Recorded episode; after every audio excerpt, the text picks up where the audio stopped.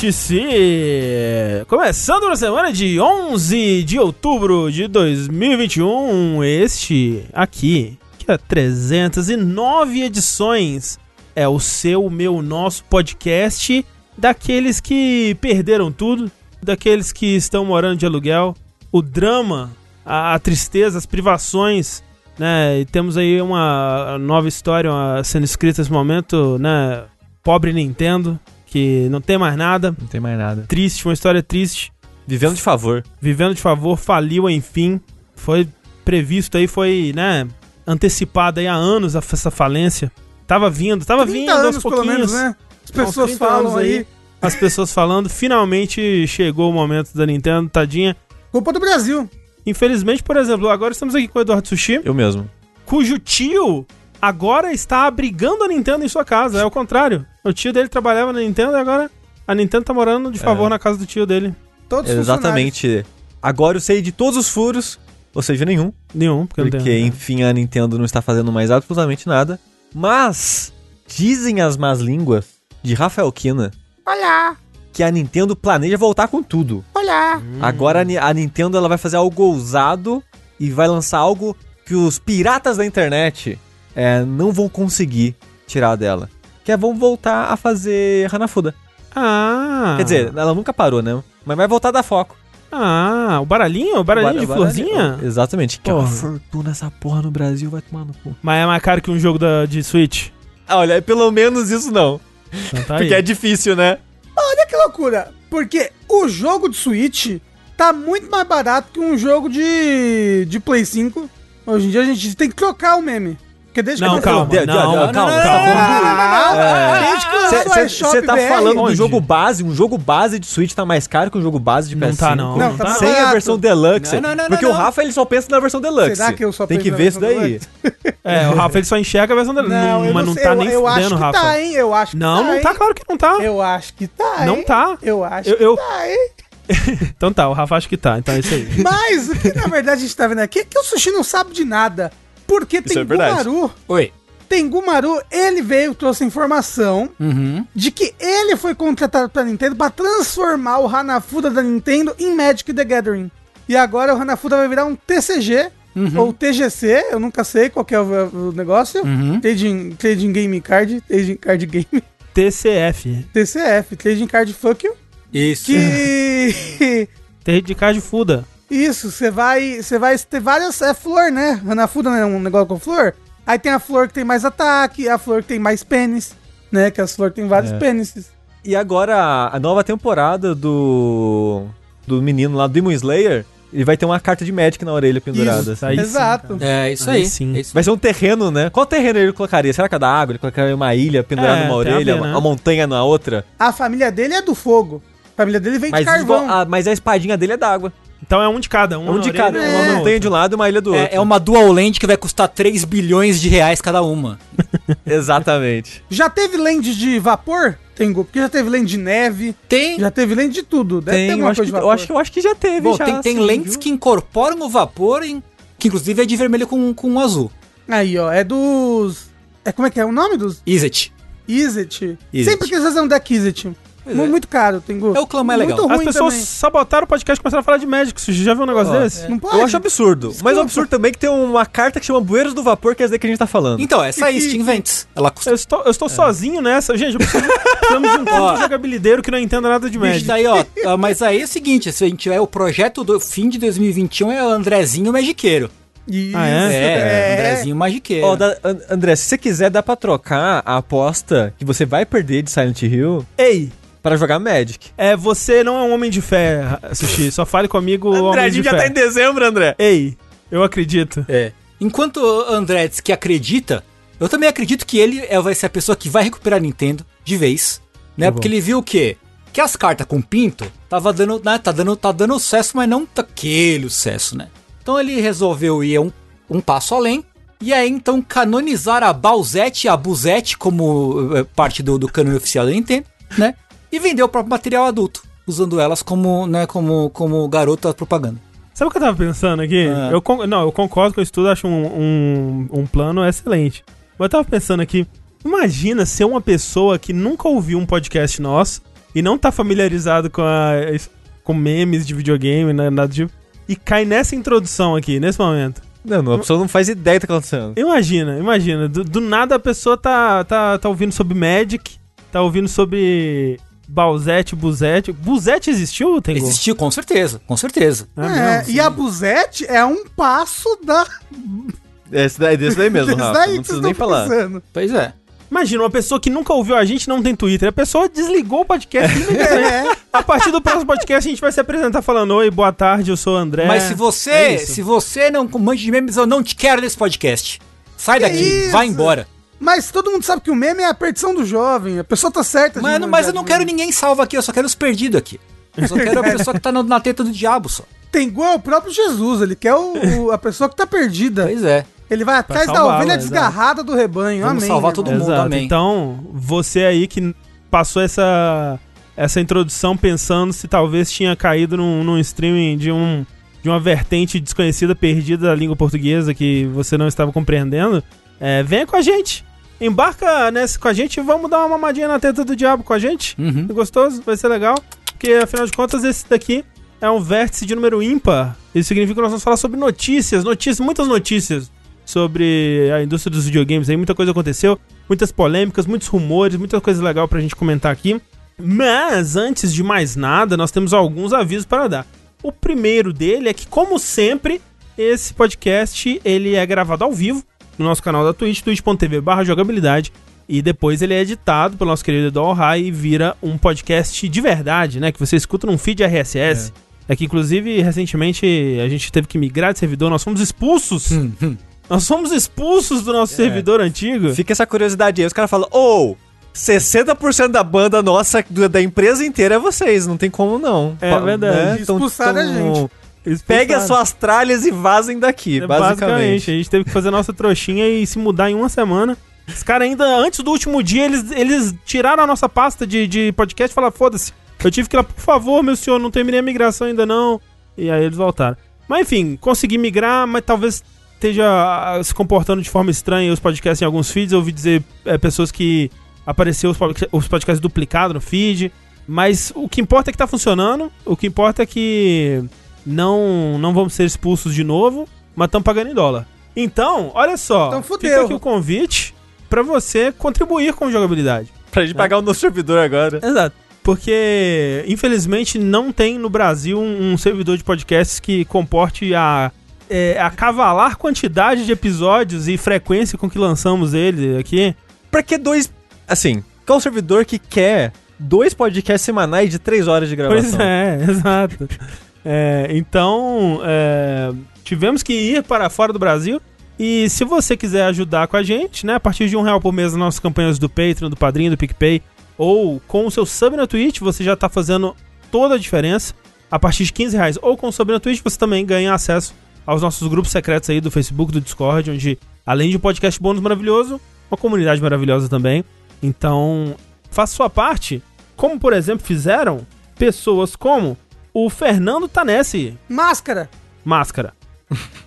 O Danilo Oliveira. Erd, o Felipe Froes e o seu irmão gato. Gato Frois. Gato Froes. Ok. E o Gustavo Santos.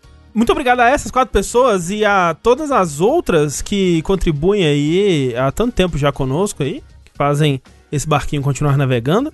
E mais um aviso antes da gente partir para as nossas notícias é que mais uma vez hoje aqui estamos na companhia dos nossos queridos amigos da EBAC, a Escola Britânica de Artes Criativas e Tecnologia.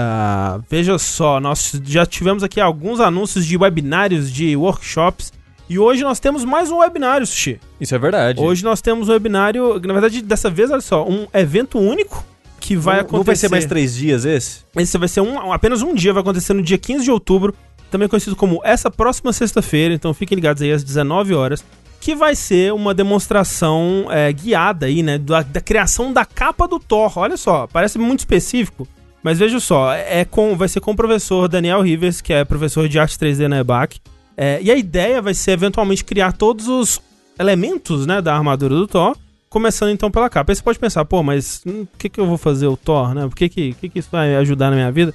Mas veja bem, né? Isso vai servir apenas como uma plataforma para falar de diversos outros assuntos, né? Dessa especificidade vai, vai poder se usar para comentar e aprender mais sobre muitas outras coisas, como por exemplo, né? modelagem de objetos inorgânicos em geral, a, a pipeline né, de, de modelagem 3D, como trabalhar com simulação de tecido, né? Que é um, uma coisa que quem trabalha nessa área vai ter que eventualmente aprender a fazer também. Então, assim, é um workshop dedicado para pessoas que ou estudam já tecnologia e, e têm interesse na área de games ou de efeitos visuais, para designers, para ilustradores que estão querendo expandir né, o conjunto de habilidades aí para uma área é, adjacente, ou simplesmente para alguém que tem interesse né, na, na área de modelagem 3D, que tem interesse em, em cair de cabeça nesse mundo aí, pode ser um, um primeiro contato que vai te mostrar um pouco de como as coisas são feitas, né? Você vai ver ali algo sendo feito do zero e, e ter um, um, entendimento melhor, né? É, é do Thor. Do Zero. O Zero é outro personagem. Ah, é nem, nem capa ele tem. É, não, mas quem sabe numa próxima aula, Mas né? ele tem um cabelão. É verdade. que precisa de simulação de tecido, não, Não, sei. talvez. não. É diferente. O que, que é o cabelo se não. Cabelo se não tecido, não é verdade? Assim, o tecido pode ser feito de cabelo. Exato. É verdade, Bom. é. E o cabelo do Zero nada mais é do que o cachecol do Proton Man. É. Que é um tecido. Verdade. É verdade. O cachecol, é um tecido. o cabelo não é, que acho que é bem diferente, né? Porque o tecido, o negócio é que ele dobra nele mesmo, né? Ele fica fazendo. Exatamente. É Uma que ele coisa faz, pra Rafa? quem. Hã? Ele Me- vai. com- Ah, tá. Obrigado. Uma coisa é, o professor ele vai utilizar o Maya na aula, mas todas as técnicas que ele mostrar também podem ser replicadas no, no Blender, caso você use o Blender. Sim, sim.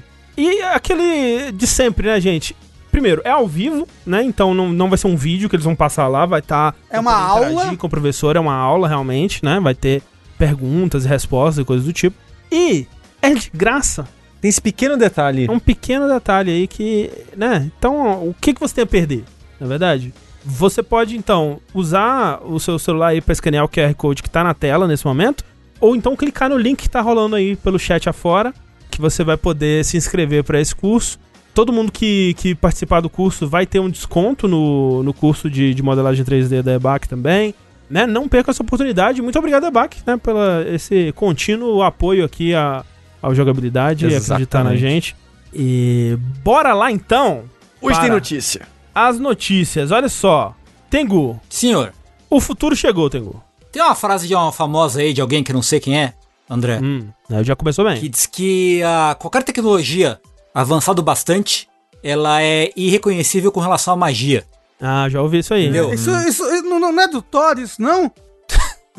Eu acho que é da feiticeira, não é? Ela falava, é magia, E tecnologia. é dela, é dela, É. é dela mesmo. É dela, é Ou da dela. tiazinha, ou da tiazinha, não lembro exatamente quem foi Uma que das falou. duas, foi uma das Assim, a feiticeira faria mais sentido, né? É. É. Feiticeira é magia? Não, é tecnologia. Ó, o, o chat falou que é do Arthur Sick. Não, não, feiticeira. O que? Desculpa. o Arthur C. Clarke, Philip K. Dick, eles tudo poser aí. É tudo paga comédia, né? Pose. É. Daí é verdade, não pode acreditar no chat, não. Outra vez eles mentiram pra mim quem fez Mob Dick. Porra, é foda. Foi a É. feiticeira também, não foi? Foi, Foi, foi. foi. O chat é foda. Pois é. Achei que tinha sido a Miley Cyrus. E a gente chegou, chegamos aí no ponto em que estamos em contato com a magia. Por quê? Por quê? Hum. Finalmente o serviço X-Cloud, né? Nuvem X, Que não é um hambúrguer. que não é, né? Um hambúrguer com algodão doce, Que né? decepcionado, que não é um algodão doce de sabor queijo. Chegou ao Brasil! Aê! É, palmas, Brasil, Austrália, Japão e México receberam o xCloud no dia 1 de outubro, correto? X-Cláudio. Correto. O serviço estava disponível faz um tempinho já em outros países. E já até tinha tido teste aqui no Brasil Sim, também, tinha, ó, tinha. quase um, coisa de um ano atrás, né? Sim, sim. E agora está disponível no Brasil como parte do, do Game Pass Ultimate, né? Correto? É, ainda, ainda em beta, segundo eles. Sim. E eu acho que isso quer dizer que tá bem limitado, né? Porque uma das primeiras coisas que você vai descobrir se você tentar conectar é que tem fila. Fila, né? Eu demorei pra, pra tentar testar, né? Eu fui testar hoje mesmo. E bastante fila, né? Pra entrar no joguinho, uns 10 minutos de espera ali.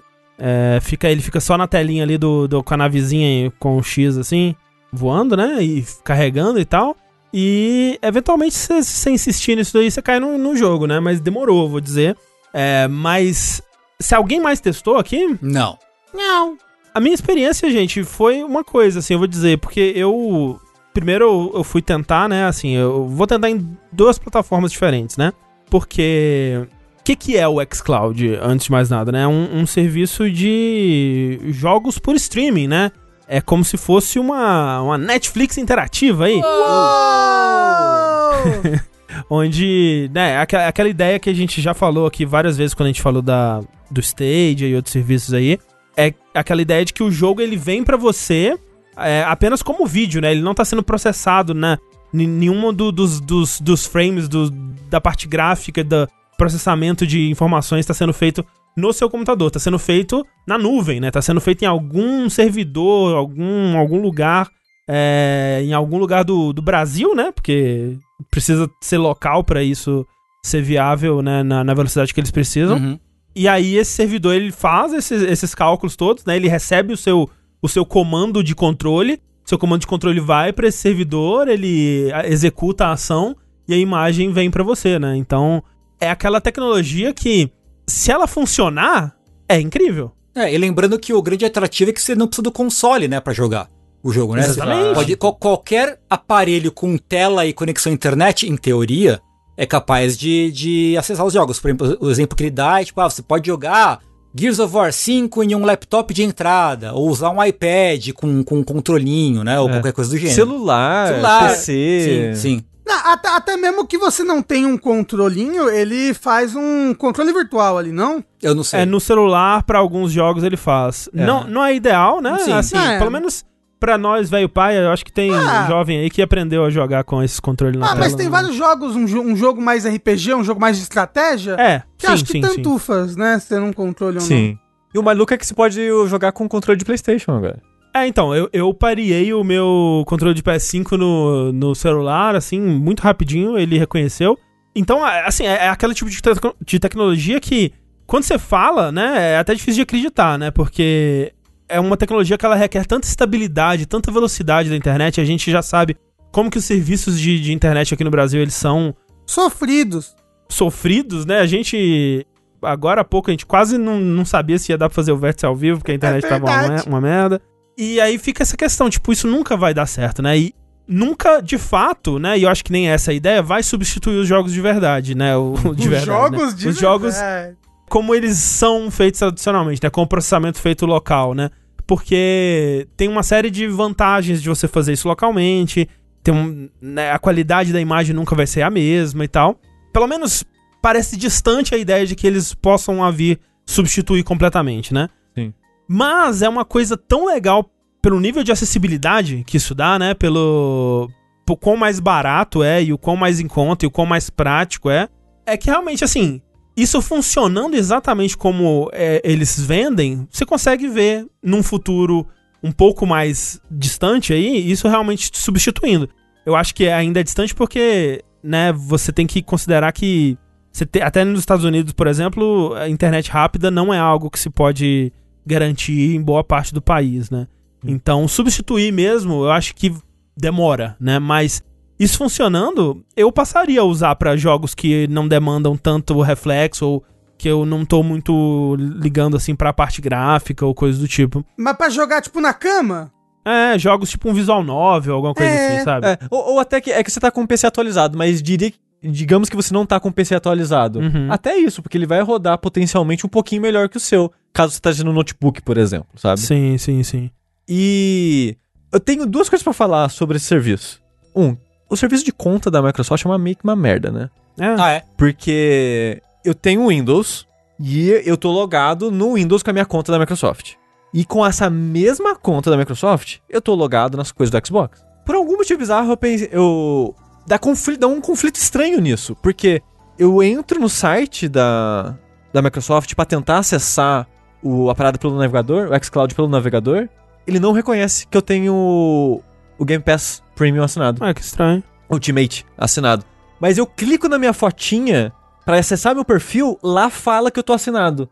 Mas na página para ter acesso a isso fala que eu não tô assinando. É, porque eu tentei fazer de duas formas. Eu, eu baixei o app do Game Pass no celular.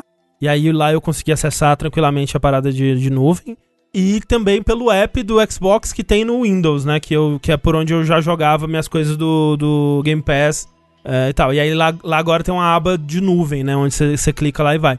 E aí eu, eu quis fazer dois testes. Eu, eu peguei um jogo que requer muito reflexo, muito movimento né, preciso, que foi o Celeste. E tentei rodar ele primeiro no meu celular, que tá ligado com Wi-Fi. E um Wi-Fi bem ruim, assim, é um Wi-Fi. O Wi-Fi que pega aqui nessa casa aqui, ele não é um Wi-Fi confiável, assim. Você não. Não. Não pode usar ele pra coisas que demandam muito, assim. Não sei se tá acontecendo um tiroteio de sinais aqui e o sinal do Wi-Fi cai, mas todo o Wi-Fi nesse apartamento é bem ruim. É bem ruim. E tentei nele, né? Primeiro foi nele, deixei lá conectado e tal, até porque no celular ele te dá uma estimativa de quanto tempo tá a fila e no, no PC não, não dá ainda. E eventualmente fo- veio o jogo.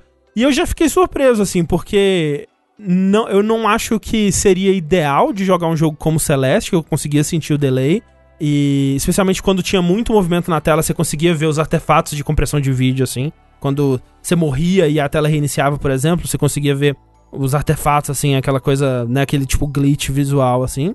Mas tava dando pra jogar, sabe? Especialmente depois que eu pluguei o controle de, de PS5, eu consegui avançar ali e passar umas fases.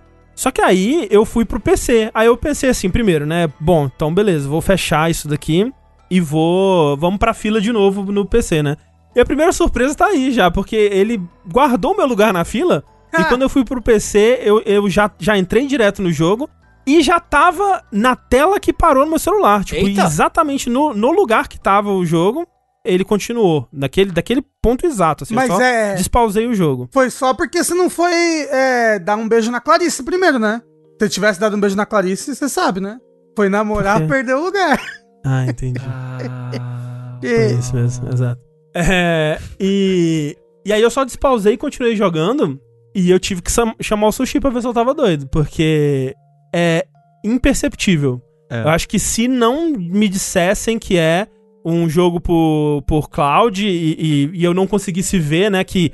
Quando você olha bem de pertinho assim, você consegue ver que a, a qualidade é como se fosse um vídeo de um jogo, né? É. Não é? E, e a- e a gente tava jogando o Celeste, que par- grande parte do cenário é estático, né? Isso, o que isso. facilita pra não aparecer artefato. Exato, exato. É realmente assim, imperceptível. Ou se tiver algum delay, é um delay nível do que a gente tem aqui, já tá acostumado quando a gente vai jogar na sala, que é Um milhão de cabos uma- passando é, pra um monte de coisa. vem cabo, volta cabo e acaba introduzindo um delay a mais. E é aquele tipo de delay que, tipo, por exemplo, quando a gente vai jogar o Sekiro no em live, né? É diferente, você consegue ver que tem um delay a mais do que quando a gente joga direto na, na TV. Mas é aquele delay que sua mente ela compensa depois de um tempo, você acostuma Uhum. né? E aí passa a ser quase imperceptível, quase, passa a fazer quase nenhuma diferença depois de um certo tempo. E eu acho que é isso que talvez esteja acontecendo também. Mas sim, é aquela coisa, você faz o teste, você aperta o botão pra ver o, personagem pulando e parece não ter delay. Eu tenho certeza que se Sim. pausasse e olhasse frame a frame, você conseguiria ver alguns de- um delay de alguns frames ali. Mas eu fiquei muito impressionado. É. Tipo, eu passei os dois primeiros mundos de Celeste pegando todos os moranguinhos, tudo, né? Como os- na, na, na, na- com a habilidade que eu teria jogando o jogo de verdade, né? O, o jogo no, co- no hardware diretamente, né? Eu eu fiquei bem impressionado. Tem gente no chat falando que zerou o Psychonauts 2 inteiro no xCloud. É, teve gente que falou que zerou Gear 5 inteiro, muita gente falando que jogou, tá jogando Raids através disso. Uhum. Uma, uma coisa bem legal, né, do, do, do xCloud como é em nuvem é que você não, você não precisa instalar nada, né?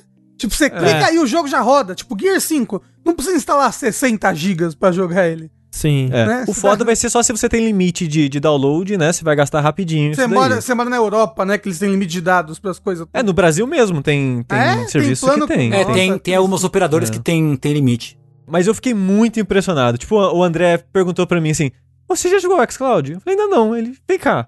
E assim, se o André fingisse, que nem ele falou, se ele fingisse pra mim que ele só abriu o jogo lá pra zoar, eu acreditava, porque é imperceptível, assim. É, tipo, eu fiz isso com a Clarice. Eu cheguei assim, dei o controle pra ela e falei: acho alguma coisa estranha aqui. Ela jogou um pouquinho, pulou ali, vê. E ela não identificou o que que era. Tipo, ela. Eu tipo, falo, não, esse aqui é o xCloud. E, e ela, né, nunca saberia. Nunca teria sacado, assim. É.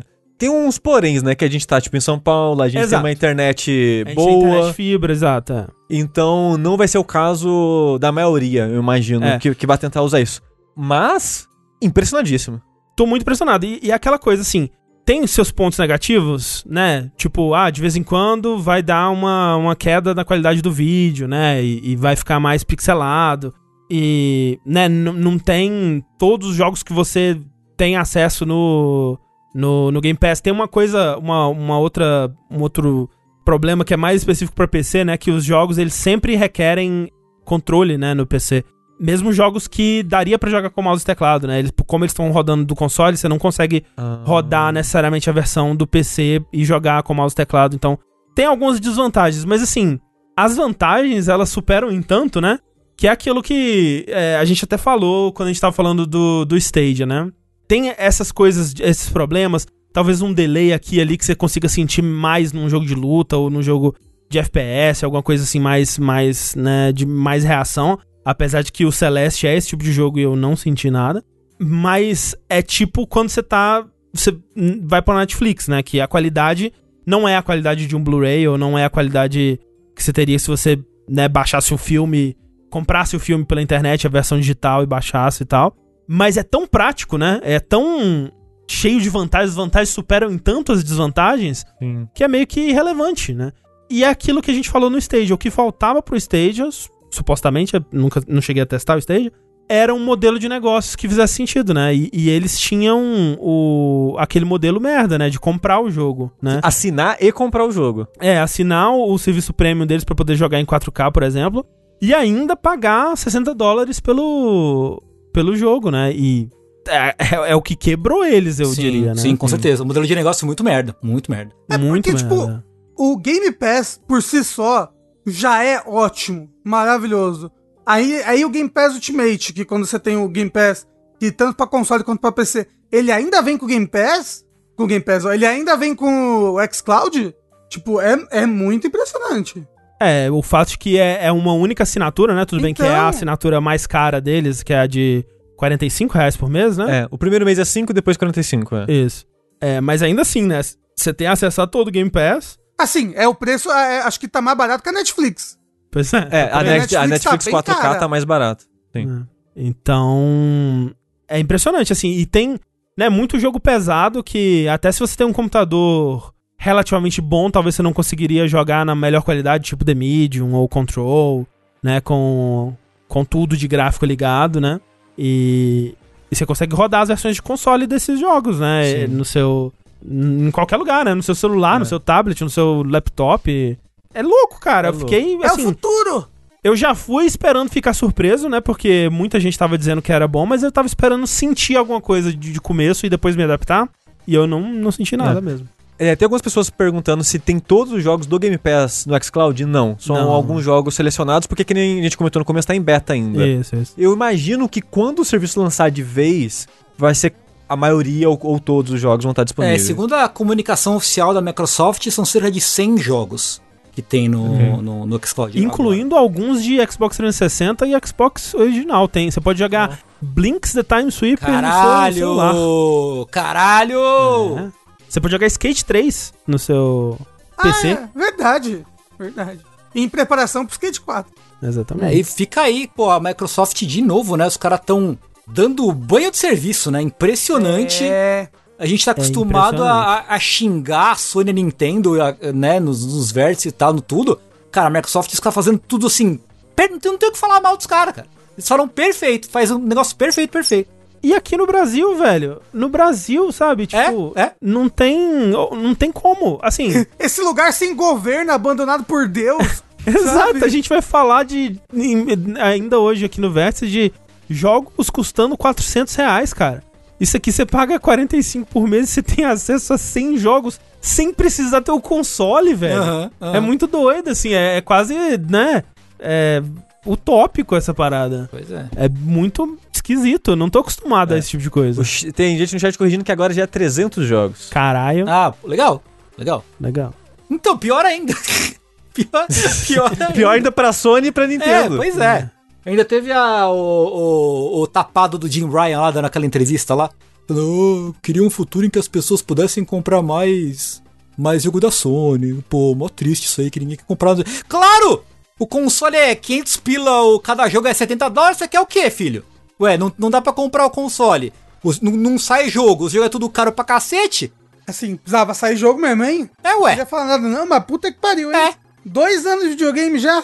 Ó, só respondendo o senhor Meliodas ali, que eu acho que não ficou claro, talvez, se a pessoa tiver um note ruim, roda os jogos normais, roda. Se tiver uma internet boa, roda. É. Essa que é a magia do, É. da nuvem aí. Porque o jogo não roda no seu PC, né? Ele Exato. roda lá longe e você só assiste no seu PC. Perguntaram também se, se tem como rodar direto na TV. Eu acho que ainda não tem um aplicativo pra TVs, Smart TVs aí, do xCloud, mas eu não duvido que seja coisa pro futuro tem Sim, esse daí sim, direto, sim. não. Pois é, doideira, loucura. Vamos ver se alguém vai vir nessa brincadeira aí com a Microsoft, né, bater de frente. Vamos ver o que, que a Amazon Luna vai fazer. Uhum. Vamos ver se o Stage ainda tem algum interesse em, em dar a volta por cima aí. É, acho difícil, mas é um mercado que realmente Microsoft tá dando banho aí e não tem ninguém fazendo nem, nem de perto tão bem É. quanto ela no momento. Eu acho que atualmente a Netflix pra concorrer ne- nessa É, área, É, nessa área pra, com a Microsoft, eu acho que é a Netflix. Por falar então em jogo caro, é, gente, eu não acredito em karma, né? Eu não acredito no universo se autorregulando, né, Pra corrigir coisas erradas que são feitas. Eu não acredito em, em- a história cobra, cobra nada. Não cobra quase, né? The History Snakes, não, não, não. Mas se Metroid Dread tá rodando melhor em emulador que no próprio Switch desde o lançamento, não é karma, justiça cósmica pela Nintendo ter lançado aquela coletânea limitada do Mario, eu não sei o que, que é não, viu? Mas tadinho, o que, que o Mario tem a ver? É, tem a ver que ele é da Nintendo. É verdade, é verdade. É, Me diga com quem tu andas, Rafa. Me diga com quem tu andas. Porque vejam bem então, né? Metroid Dread lançou dia 8 de outubro agora, né? E é um dos jogos mais aguardados do ano aí. Estou bem ansioso para poder falar sobre ele no próximo vértice de joguinhos. Mas, né, no Switch ele roda ali nos seus 720p, 900p, né? Dependendo do, do momento, do dock ou, ou não, né? 60 FPS no jogo, 30 FPS em cutscene, aquela coisa, né? Do, do clássico do Switch. Nos emuladores, né, que a gente tem dois grandes emuladores de Switch no momento aí, que é o Yuzu e o Ryujinx. Né? No Yuzu, ele roda ainda na resolução nativa, né, que o Yuzu ainda não tem a opção de, de mexer com resolução, mas roda com o frame rate ilimitado aí. E no Ryujinx você consegue rodar ele em 4K se você quiser, também com frame rate limitado, obviamente dependendo do, da potência aí do seu, do seu computador, né, ele vai requerer um computador mais moderno aí pra rodar mas tá rodando liso.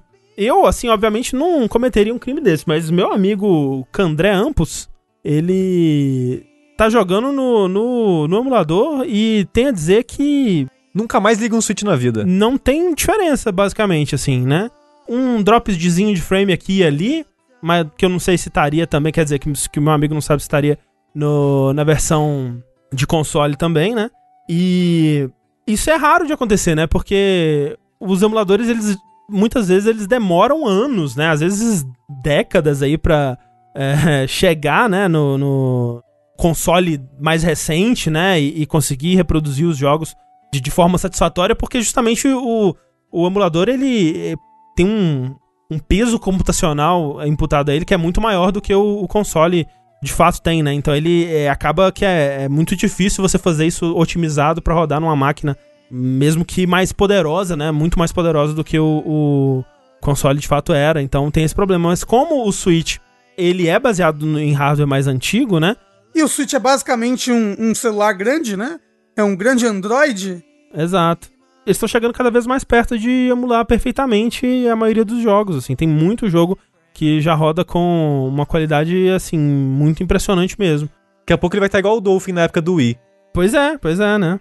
Que já dava pra rodar tranquilamente, assim. Então, Ai, nossa, eu, le- eu lembro muito disso porque o pessoal ficava falando que o, o Skyward Sword, ele é feio no Wii, ele é feinho, né? Que ele é bem pistolado. Aí falava, Skyward Sword é um lixo no Wii, olha como ele é lindo no Dolphin. Aí Mostrava no Dolphin, um negócio rodando a um zilhão de P, sei lá, assim, eu- tudo bonito, dava pra enxergar o jogo. Eu falei, caralho, eu voltava pro meu Wii, né? Porque também eu não tinha um PC que rodava Dolphin na época. E assim, eu acho que, né, a Nintendo, dona Nintendo, ela provavelmente tá juntando os advogados tudo agora pra derrubar o Yuzo e o Jinx, assim, É, deve estar... dúvida. Não, é, a, a- a Nintendo aboliu a, a, a política de não se juntar com o Yakuza Você sabe que vai ter gente com perna quebrada por aí, Vai, vai. tá bom? Eu acho que o, o- em defesa dos emuladores, né? É, que né, vamos defender os emuladores, eles até fazem um trabalho muito mais responsável do que a maioria, né? Porque os dois emuladores, né? Tanto o Yuzu quanto o Ryujinx, eles pedem quando você vai instalar eles pra você tirar um arquivo que é tipo uma chave do seu Switch pra identificar que você tem um Switch, né? E poder é, liberar o emulador. Obviamente você pode né, baixar isso aí em qualquer lugar aí, né? Mas assim, os emuladores eles tentam né, ter esse ar aí de que não é para pirataria, galera. Uou! Obviamente que a maioria das pessoas, né, não vai usar pra esses fins aí. É, mas tá dando o que falar, né? Tá dando o que falar. Ah, um outro detalhe, né, que além de rodar melhor do que no próprio Switch os jogos, pra gente aqui no Brasil, mais impressionante ainda, é, em quatro dias uma equipe fez a tradução do jogo, né, que já tá é, facilmente instalável aí também, você pode jogar o, o Metroid Dread em português, algo que Acho que Ah, nunca aconteceu até então. é, a Nintendo, Oficial, ela menos. vai traduzir o Mario Party, né? E olha lá, talvez ela E- agora... E, se a home da- do Mario Party é, é algum indício de qualidade, né? É, vamos ver como é que vai estar essa tradução, né? Porque ali, a, os primeiros exemplos de tradução que eles soltaram, eu não sei como é que tá, não. Talvez, né, talvez o Mario Party seja um experimento e eles passem a traduzir, mas por enquanto realmente é... é- acho que nunca teve, né, um jogo da Nintendo que lançou em português, assim, de fato. Nunca teve, eu não sei. né? Né? Mas eu, eu, eu também não boto fé na Nintendo trazer as coisas traduzidas no futuro. É, em- especialmente um jogo que dependa de história, sabe? Assim, que, Uhum, que você é. entender é, o que tá acontecendo seja importante para o seu aproveitamento do jogo. tal. Mario Party. Mas é, então é. O, o Metroid Dread, né, tá, tá rodando muito bem em emuladores e isso tá dando o que falar, né? E reacendendo aí discussões antigas sobre pirataria e tudo mais. E. Começou por causa da Kotaku, né? Que a, Não, Kota- que- a Kotaku fez um. ar- Não, porque assim, o emulador tá rodando o jogo Day One ou até mesmo antes. Emulador de Switch, eu acho que nem é tanta novidade. Já aconteceu antes em outros lançamentos da Nintendo. Mas o negócio é que a, a Kotaku fez uma matéria sobre isso. E aí o pessoal ficou em polvorosa, né? Começou a discussão de novo. A internet, o Twitter, essa, esse ciclo sem fim das mesmas discussões acontecendo pontualmente nas mesmas estações do ano, até eu acredito, não sei. É, e eu acho assim. Acho que a Kotaku tá certíssima porque ela tá reportando coisas que estão É acontecendo só um artigo, é, não. O negócio é que de né? novo a gente. de- Aí começa. É o grupo da pirataria. Aí é o grupo que, meu Deus, a Nintendo vai falir porque alguém pirateou um jogo da Nintendo. né? O que, pelo amor de Deus, você é brasileiro, gente. O videogame só existe no Brasil porque é pirataria, né?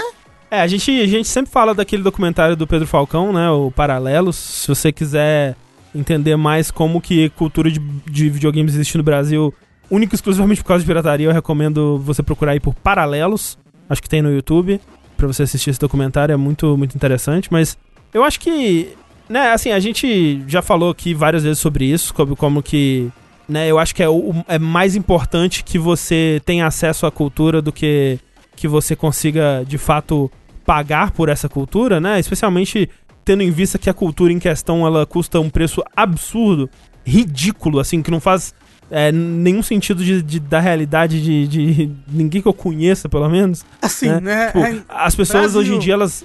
É, Sim, eu tô falando no Brasil, Então, é. Não, não. É. É. que eu tô falando que, que um salário mínimo é mil reais e um jogo é um terço de um salário mínimo. Sim, e- né? e, assim, é. É aquilo, as pessoas, elas, elas- muitas vezes elas perguntam pra mim assim: ah, vale o dinheiro esse jogo? Vale. Velho, nenhum jogo vale 300 reais, 400 reais. Tirando é, Sayonara Wild Hearts, que vale 2 mil, como previamente estabelecido. Mas nenhum jogo vale, sabe? É, é 400 reais. E, e, e assim, eu, eu acho que se, você, se pra você 400 reais é um, um valor passível de ser gasto com um videogame, ótimo. Acho que deve comprar, sim, e, e- e apoiar os tipos de jogo que você quer, os, os estúdios que você gosta e tudo mais. Mas pra esmagadora maioria do jogador brasileiro, pirateia na moral, assim, vai na fé, sabe? Seja feliz. O Pelo amor tá- de Deus. O, o jogo não tá nem na sua língua. Se o jogo não tá na sua língua, quer dizer que o desenvolvedor não se importa de você jogar ele ou não. Basicamente. E a parada que, tipo, tem muita gente que fala que a pirataria tá roubando venda. A maioria das pessoas que pirateia é porque não tem condição, não, não ia comprar. É, e esse é, essa é a, a discussão antiga que vem desde o Napster e nunca houve um, um- algum estudo que pudesse provar que de fato pirataria atrapalha. Na verdade, muitas vezes a pirataria ajuda, né? Com o que, que você não tem aí de jogo que é, entrou no, no discurso popular ou série que ficou mais popular por causa de pirataria. Muitas vezes você consegue provar muito mais fácil o contrário do que que pirataria prejudica alguma coisa, É. né? Tem até dev indie que quando. É, não vão ser todos, mas tem dev indie que você fala, tipo, ah, não tem dinheiro pro jogo e tal. Às vezes eles te mandam um link do- do- da versão pirata. Tipo, beleza, você não vai poder comprar o jogo mesmo, pega aí. É, principalmente quando começou aquela briga com o pessoal que revende key, né? Sim. Mu- sim. Muito dev preferia que você pirateasse do que comprasse key revendido. É, né? mas Exato, porque exato. que revendia fode o Dev Indie, assim. Sim. Esse negócio de que revendido, né? Foi toda uma história sobre isso. É. Mas assim, quem não tem opção, não tem opção. É, Ou melhor, pra quem não tem opção, essa é a opção. é, é verdade. É, tem, É. Pra quem não tem opção, tem uma ótima opção. E, e feliz até que o Switch é um console, um console celular, né? Que roda em que tem gente que tá falando, nossa, o meu PC não é um PC bom, é um PC mediano e tá rodando de boa em emulador, dá pra você aproveitar, aproveita essa franquia maravilhosa que é Metroid, tá vendendo bem, sabe? Sim. O, o jogo, eu espero que venda ainda mais, porque eu quero que essa franquia continue pra sempre. Tô gostando bastante do Metroid Dread, inclusive. É, e, e tem, que, tem que considerar também que, tipo, se a pessoa não mora no Brasil, né, se, ela, se a pessoa mora num país que vai pagar na, na moeda local sem, sem ser um preço absurdo, é, uma conversão absurda, e ela tem já um Switch, ela provavelmente vai comprar o jogo, sabe? É realmente isso, tipo, quem tá pirateando é quem não teria condição de pagar 400 reais ou nem tem um Switch, né? E, e- Nossa, que bom, que bom que essas pessoas vão ter acesso a esse jogo. Acho que muito mais importante do que que a pessoa pague pelo jogo é que a maior quantidade de pessoas tenha acesso à cultura, tenha acesso a, a- a esse jogo que talvez desenvolva aqui um amor por Metroid lá na frente, quando o Brasil talvez estiver menos pior e uma condição financeira um pouco melhor, ela compre um boneco, um pôster, um jogo novo. Tipo, o que, o que, a gente não tem aí de, de fã de, de GTA que deve gastar milhões no GTA Online, que começou jogando o, o Piratão no PS2, sabe? Uhum. E, e que talvez nem seria fã de videogame se não fosse isso. É, ou que faça o seu próprio Metroid daqui É, 20 verdade. anos, sabe? Exato, Sim. né? O que, que seria da cena de desenvolvimento de jogos do- no Brasil se não fosse pirataria, né? Então, essa discussão é muito velha, muito cansada. De, no vértice que vem a gente vai estar aqui dis- discutindo se videogames são arte. de novo, não. E, e Não, dissonância da narrativa. Dissonância do narrativo. Mas, né, só quis dar esse pitaco aqui e, e dar esse, esse, esse serviço de utilidade pública, gente. Joga em Metroid, né? Se você tem. Lembrando, né? Ainda tem que ter um PC razoavelmente bom, né? Não é em qualquer PC que vai rodar. Não é tão acessível assim também como a gente tava falando. Não, assim, ó, Mas- eu tô vendo muita gente falando que, que, que roda bem em vários. em PCs bem medianos aí. Não, Ó, sim, mas mas, é ainda menos tem que ter um acessi- PC, né? É menos acessível que o Game Pass. É, menos acessível que o fato, Game Pass. fato. O, o xCloud, no caso, né? É, sim. Dito isso, se você nunca jogou um Metroid, pô, pega um Super Metroid pra jogar, gostoso, jogo bom. É Jogo verdade. bom Super Metroid. O- Os Metroid de Game Boy Advanced são muito bons, pega pra jogar também. E, e fica a dica também, né? Assim, o, o, o Dread não é a primeira tradução desses jogos da Nintendo modernos que, que tem aí por emulação, né? Tem uma tradução excelente do Breath of the Wild também. Uhum. Tem todo um mundo aí muito, muito interessante aí, que, onde serviços é, são oferecidos com muito mais qualidade do que no- nos meios oficiais. Que no fim das contas é isso, né? É, é você. A pirataria ela perde só quando o meio oficial ele é mais conveniente, em conta, né? E, e, e bem servido do que a pirataria em si. Eu tava, eu tava vendo alguém no Twitter, André, tava falando assim, ó os gringos discutindo sobre pirataria no Brasil, e o cara tava fazendo os cálculos dele assim, ele chegou, é um absurdo o brasileiro estar pirateando, eu fiz aqui os cálculos e o salário de um brasileiro médio é 8.800 reais, o jogo lá tá só 300 reais, olha, ele, isso daí é 0, isso daí é 3% do salário dele, Os amigo... brasileiros tudo rico, velho. Nossa, É. que, que cálculo é esse, né? Você não sabe de nada. 8 mil reais. Queria eu. Que o brasileiro médio ganhasse 8 mil reais. 8 mil reais é nem 1% do Brasil. É, pois é. Matemática é minha paixão. É que, né, o, o cara, onde foi a fonte dele? Ele perguntou É. pro amigo dele: Ô, quanto que você ganhou, amigo? Ah, Sei lá, uns 8 mil. Aí, aí, ó. Todo brasileiro ganha uns 8 mil reais. Dá pra comprar um jogo de 300. É que ele, ele pegou o salário em real e converteu pra dólar. Aí Isso. deu 8 mil. E aí converteu de volta pra real. e converteu de volta isso. Ele converteu direto um pra um, depois converteu pra real. Isso, exatamente, exatamente. Mas é isso, é só esse serviço de, de utilidade pública aqui. Mas, continuando na Nintendo então, Rafa, nós tivemos um anúncio é, bombástico aí, alguns diriam apoteótico, que encerrou uma era. Nossa, nem me fala. Nem me fala. Então não te falo não. Próxima notícia então, né? Próximo. Não, então, olha só. No último dia 7 de outubro, nós tivemos o anúncio e o último Sakurai apresenta aí daquele que viria a ser, ó, muita palavra última, do último personagem a entrar no Smash Ultimate. Uou! Olha só.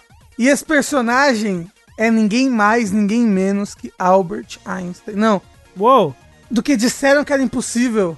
Do que Sora disseram que era impossível Hearts. O, o Rafa, por sinal, disse. É, o Rafa disse. Assim, eu disse, e de fato, olha só, o Sora do Kingdom Hearts é o último personagem do Smash, mas ele é o personagem que teve mais concessões pra entrar no Smash. Assim, Isso é verdade. Foi o que a gente falou, né, no Vértice, Rafa. Uhum. A gente falou assim, ah, o, so o Sora provavelmente não vai entrar porque eles iam querer fazer completo, né? Eles iam querer ter que colocar lá o Donald e o Pateta, né? Simple and Clean, né? Vai ser um inferno licenciar essas coisas tudo. E de fato é só o Sora, sem Donald, sem Pateta, sem Simple and Clean. Verdade. Não tem uma música remixada, né? Na verdade, tem uma música que é um 5 segundos de tema de vitória. Não é uma música. Não tem nenhuma música remixada. Não tem. Só tem uma referência à Disney, que é o, o chaveirinho do Mickey na Keyblade. O resto não tem nada, não tem uma silhueta de personagem, não tem Donald, não tem Pateta. Até naqueles vitrais, né? Que era geralmente a cara do Donald, do Pateta e do- dos amiguinhos do, do Sora. É. Agora só tem os amiguinhos e uns outros ícones esquisitos assim. E, e louco que eu tava vendo que eles tiraram esses ícones aí de um. de um café de Kingdom Hearts da Square lá no Japão. Então já, já tinha esse, esse, esse vitral com esse barco Ah, e, entendi. e a estrelinha, ele já existia, um vitral sem personagens da Disney. É o vitral que a Square manda fazer se não tiver licença da Disney. É isso, é tipo isso, eles já tinham esse vitral pronto já.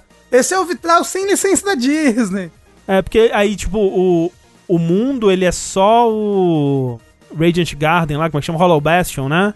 Que também não tem nenhuma referência. É o mundo, é o mundo final do Kingdom Hearts 1, né? É, o, é o Hollow É. Bastion, é isso mesmo. Isso, e, e ele tá. E eu não sei, que eu nunca joguei, mas ele, ele é o stage novo, ele tá no meio de uma. Da transformação do que ele vira no 2, é isso? Ou ele sempre é daquele jeito? Aquele, aquele lá é como ele é no 1. Ah, ele é meio a meio ali, né? Ele é meio cheio de raízes. Mas é isso mesmo, é daquele jeito que ele é. Ah, tá. É. E aí, quando tá no. Nos momentos finais da batalha, né? Quando tá, alguém tem um estoque só, ou falta, sei lá, um minuto pra acabar a batalha, o, o stage se transforma, mas sem mudar o layout, ou seja, é um stage completamente competitivo. É, o stage se transforma num vitral todo bonitão, assim, com um personagem. É, um personagem anime, obviamente, nenhum personagem Disney, mas algum dos personagens animes de Kingdom Hearts. A intro do Sora, muito bonita, o que vocês acharam? Eu achei bonita, achei tocante. Eu achei que, que ia ser alguém de Dark Souls no começo. Porque o trailer começa com o Mario, tipo, indo numa fogueira assim. Aí, tipo, oh, meu caralho, será que vai sair o Soler de dentro? Uma parada dessa? É, assim? não, então, é que o, o, o- é, volta pro primeiro trailer de todos, né? Sim. Do, do Do Ultimate, o Smash Ultimate, né? Que é aquilo do. Que até apareceu pela primeira vez a menina do Splatoon. Splatoon, né? E aí ela tá olhando pra aquele fogo, assim, o fogo refletido no olho, assim. E aí o fogo começa a apagar, né? Começa a cair as últimas chamas, assim, cai uma, uma, uni, uma última chama no chão. Poético. É. e todos eles retornam, eles, eles retornam a serem troféus. né? Eles param de, de ficar né? vivo. O que É. eu, ó, eu vou te falar que o meu coração aqui, essa parte me deu, me deu uma. Eles voltaram a ser boneco. É tipo Toy Story 3, gente.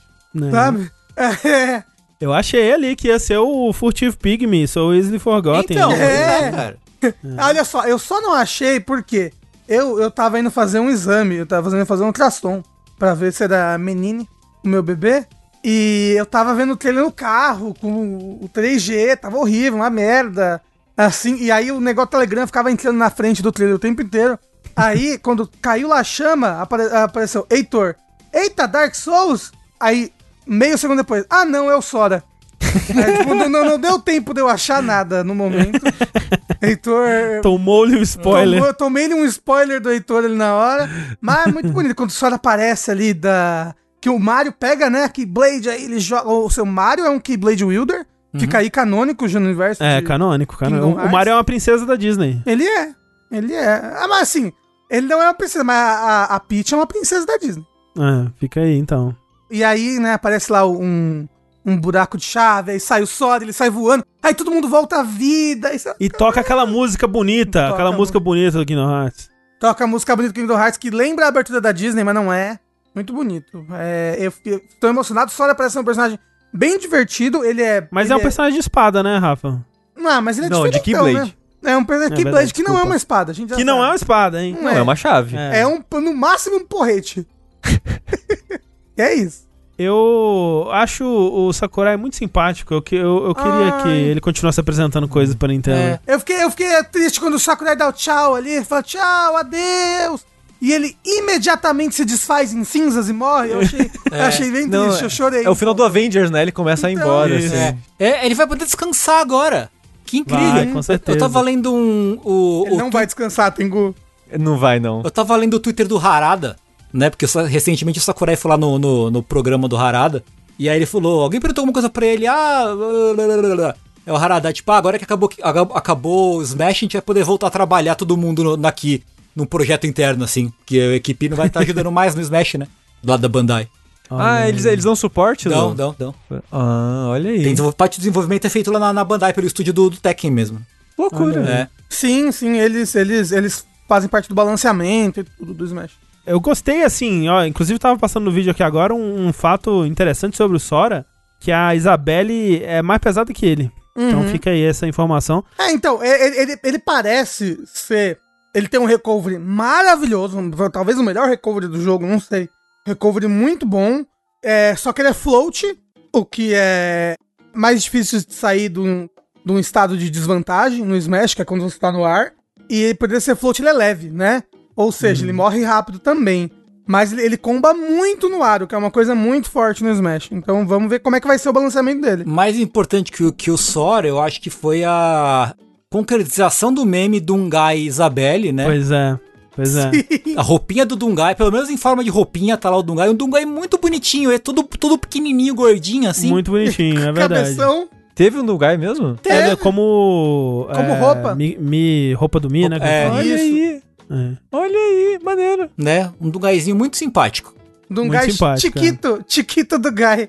Eles realmente ouvem, né? Ouvem, a comunidade. ouvem. Ouve, É. ouve, ouve. Pois é. Não, tem muitos aí que, é, que só estão no jogo porque é meme. Tipo, o King K. Rool nunca seria adicionado pelo estúdio por conta própria, sabe? Uhum. É só porque encheram o saco pra caralho.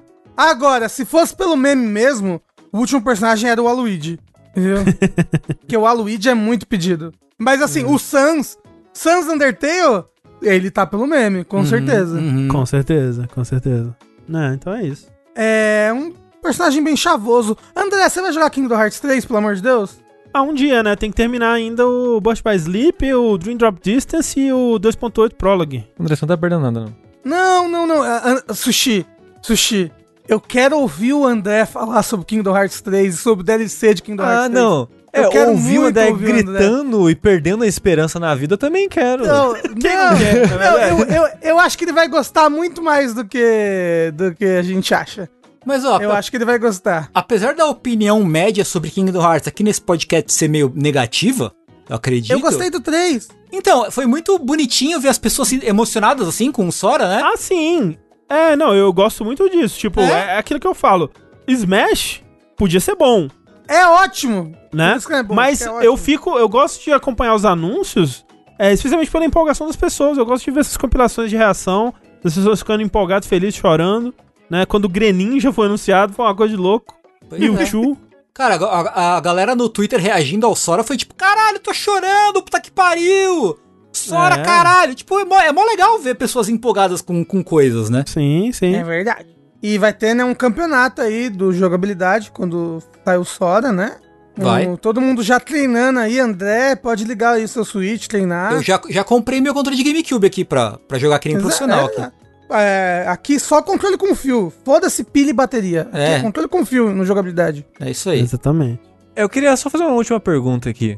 O Sakurai, ele passou maquiagem é, no rosto porque ele não vê sol há três anos? Ele Provavelmente. passou maquiagem? É, se você olhar na, na, na apresentação que ele faz na mesinha dele lá, com aquele meme dele colocando o, o pôster do, do Sora atrás dele, ele tá só com o rosto bronzeado. Ah, então é, pá, é talvez seja então, por isso. tipo, você tá muito pálido, Sakurai, vou achar que você tá morrendo. Não, às vezes, dá, às vezes na, da cela em que ele dorme, só entra um pouquinho de sol e ele bota É. o rosto assim, pra ficar olhando pro sol. Vitamina D direto é, na a cara. Não, única então, é vitamina D porque- que ele absorve pela bochecha. É a luz do monitor que ele trabalha, ele Isso. só pega o rosto. Isso. É, ele apaga a luz, apaga todas as luzes do escritório e fica só o monitor na cara dele, assim. Por isso que bronzeia. Bronzeou a cara com a luz do computador. E o outro anúncio que foi feito aí é que todos os Kingdom Hearts, né, que é aqueles aquelas duas coletâneas, né, um que é o 1.5 mais 2. ponto sei lá quanto, e o Ah, outro é. que é o 2.8 Prologue, Chubirubi, Another Episode, não sei. E o 3 vão todos sair pra Switch, só que todos é via cloud, O que né? é uma Eu achei loucura, por quê? estranho. O 3 faz sentido, né? Ah, não, os não, outros- sim. O 3 faz sentido, mas o, o 1.5 mais 2.5 e o 2.8 Final Calendar Program Remix 2.7, por quê? Porque são jogos de Play Porque é mais 2, fácil. gente. É, É. mais- é mais fácil. É. Você acha que é mais fácil? É, é, acho. fácil. É porque tem- é, alguém pesou esse, cu- esse custo, né? Tipo, fazer, desenvolver um port pro Switch ou ter um servidor aqui por X tempo rodando isso daqui Pô, mas, pra. pô, mas os caras não acham que Kingdom Hearts num Switch vai vender pra caralho? É, então. Kingdom Hearts eu- tô- portátil, assim, parece o É. tipo de coisa que venderia pra caralho. Pra mim. Alguém deve ter feito essa conta aí e achado que vale mais a pena em cloud. né? Eu só tô vendo o pessoal reclamar. Alguém foi a Square, né? Que fez essa conta. Ah, é, eu não, só claro. tô vendo o pessoal reclamar. Sabe o que eu acho que foi? Acho que foi ao contrário. Acho que foi a Nintendo que fez isso aí acontecer. Porque eu acho, chutando aqui, eu acho que a Square nem ia fazer isso. Ia fazer nem isso, entendeu? Hum. Ah, Mas a Nintendo, ou, ou a gente vai lançar o personagem aí, seria legal ter e arrumar esse meio termo, sabe? Igual ela fez com o Control e fez com outros jogos. É, eu não sei, eu não sei de Mas onde é. que parte a, a- É um, é um partiu a chute. decisão, É, não- realmente. Não dá pra saber, né? É, mas talvez seja medo deles piratearem, realmente, como disseram ali. Vamos piratear aqui no Hats, não! Esse, Esse- jogo que tá aí hoje em dia em todas as plataformas Esse console de possíveis. pirataria, esse, esse Switch é o console da pirataria. Vamos piratear o meu, meu Sora aqui, não pode não. Rafa, eu jogo Kingdom Hearts 3 quando você joga Red Dead 2, que tal? Por que, que você vai jogar um jogo bom e eu vou jogar um jogo ruim? Porque você perdeu a aposta, Rafa. Você lembra que você perdeu a aposta? Você tinha que pagar jogando prova. Red Dead? Prova. Eu perdi a aposta. Alguém pega os episódios aí, por favor. É. Não. Separa aí pra nós, obrigado. Você só vai conversar com os meus advogados de hoje em diante, André. que droga. Sabe o que, que eu acho sobre isso, Rafa? Eu acho que é bullshit. Essa é uma notícia que tá aqui pelos memes, assim como alguns personagens de Smash estão pelos memes. Que é, recentemente aconteceu a Tokyo Game Show, onde a gente assistiu algumas conferências e foram coisas, né? Foi péssimo. Aconteceu alguma Foi, coisa ali. foi é. a pior manhã da minha vida, provavelmente, assim. Que eu acordei às seis da manhã. Seis e qualquer coisa da manhã. Não, minto. Foi, começou às oito? Ou começou às sete? Enfim, acordei muito mais cedo do que deveria ter acordado. Uhum. E, né, ficamos aqui, eu abri os. Depois entrou o Sushi, depois entrou o André e tal, mas foi uma manhã terrível. O bom é, da Tokyo Game Show é que quem assistiu inteiro pôde ver todo mundo com cara e voz de sono, porque a gente foi chegando conforme foi acordando. O Tengu começou, aí eu cheguei, o André chegou. O Rafa chegou no final? Chegou no final, chegou no final. Chegou, Chegou no finalzinho. é. E todo mundo recém-acordado, falando merda, não entendendo nada, porque ainda tava dormindo. É, assim, o, o, o Tengu disse que foi uma péssima manhã, eu, disse que, foi- eu diria que foi uma ótima manhã ao lado de meus grandes amigos aqui. É tá? verdade. Mas foi legal por causa da gente, não por causa do evento. Porque Isso não teve nada.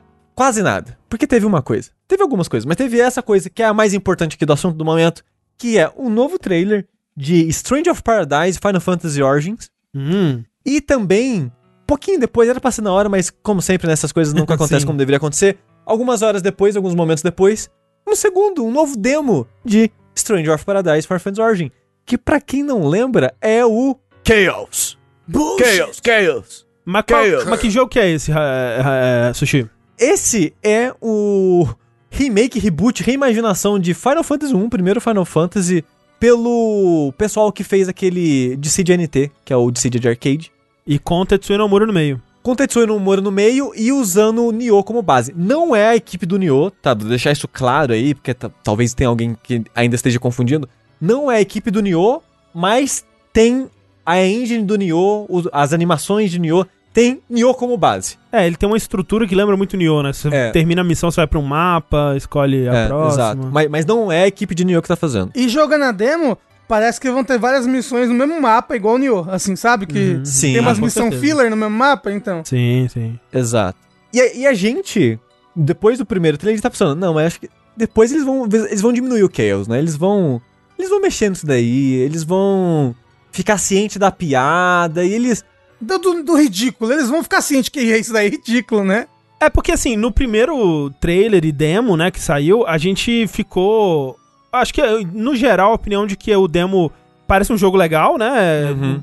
Bacana de jogar. Sim. Mas ficou aquela impressão de que, tipo, nossa, os personagens eles são super genéricos, né? Parece que você pegou um- um- uma pessoa de. Um, um figurante de Final Fantasy VII e fez ele ser o protagonista do seu jogo de, de RPG que deveria estar contando a história de, de Final Fantasy I, né? E, e que coisa esquisita, né? Por que, que os protagonistas eles são tão desinteressantes, eles são tão comuns, assim, eles são tão eh, genéricos, né? E, né, por que, que o protagonista ele não tem nenhuma personalidade além de ficar falando que vai matar o Chaos e, e de- a cada 3 segundos? Aí a gente até pensou, ah, é porque você vai poder criar, né, o seu personagem, Hum. os seus personagens, que nem no Final Fantasy 1, né? Você cria os seus personagens. É, porque os personagens eles pareciam tão genéricos que poderiam ter vindo de um criador de personagem, né? É, aí a gente, pô, então é isso, haha. Ah, não. Mas aí que. Essa segunda demo, ela repete o conteúdo da primeira, que é aquela primeira dungeon, que provavelmente vai ser a primeira dungeon do jogo final mesmo também. E tem uma próxima missão depois dela. Mas a parada que a gente veio falar aqui hoje, principalmente, é a cutscene assim que você termina essa primeira missão. Uhum.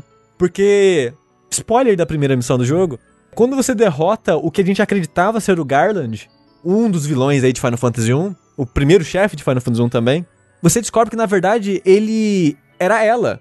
E era uma pessoa que abraçou o caos e se tornou o caos pra fo- coisas, histórias. O mundo ter um mal É. para lutar contra. E é, e é maravilhoso que ela chega e dá toda uma justificativa. Não, porque eu tive que virar o vilão que precisava ser derrotado pra ter um, uma esperança na humanidade me derrotar e. E ela fala, tipo, um tempão assim. A protagonista só vira pra ela: Bullshit.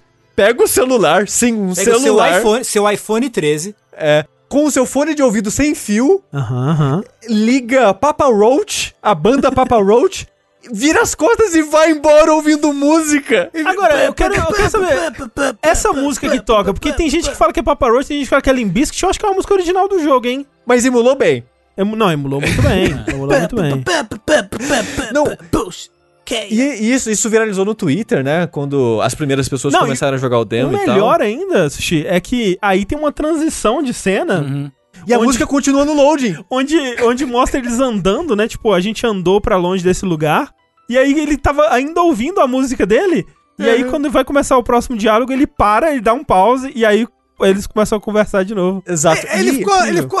Castelo que é grande. Aham. Ele saiu lá do cu do castelo, lá atrás, foi andando até na frente, ouvindo a mesma música em loop. Quem nunca É, fez chegou isso? lá e virou pra conversar com as pessoas, assim, tipo. E eu achava que, vendo isso fora de contexto, eu pensava, nossa, que, que absurdo, né? Que ridículo. Mas dentro do contexto, eu acho que não vai ficar tão ridículo assim. Fica pior. Porque o, o que acontece logo em seguida, assim que ele para de ouvir a música, que é. Eu esqueci o nome da, da personagem, mas ela chega a abordar ele. Falar, vamos virar uma patota aí, porque fa- ouvi, ah, ouvi dizer que a lenda do- dos Guerreiros da Luz aí são quatro pessoas, vocês estão em três. Deixa eu ser a quarta pessoa aqui, porra. Fechar esse grupo aí. Né? Aí ele, não, não vou deixar não. e eu não lembro a justificativa que ela fala. Porque você é mulher. É- Ela fala qualquer coisa e ele. Você vai enfrentar o caos. Ela. Vou enfrentar o caos, vou te mostrar o caos. Aí ele fechou então. é tipo, eu, eu não vou conseguir replicar, peço perdão. Mas é tão idiota e ridículo que eles falam que eu. Eu fiquei assim, tipo, não é possível que isso foi escrito e ninguém. Ninguém falou, pô, Cara, acho que eles têm que cara, mudar alguma coisa aqui. Eu tava lendo uma entrevista, se vocês chegaram a ver, que o Nomura deu uma entrevista pra Famitsu da, por ocasião da TGS, Uhum. que ele falou: ah, a gente teve que mudar o marketing do jogo pra que a pergunta, o mistério fosse ser: ah, como é que o Jack, que é o protagonista, aliás, Jack, né, que nome incrível. Como é que o. Jack vai virar o caos, né? a- a- porque a gente não espera, porque todo mundo descobriu que ele ia virar o caos e a gente não esperava isso.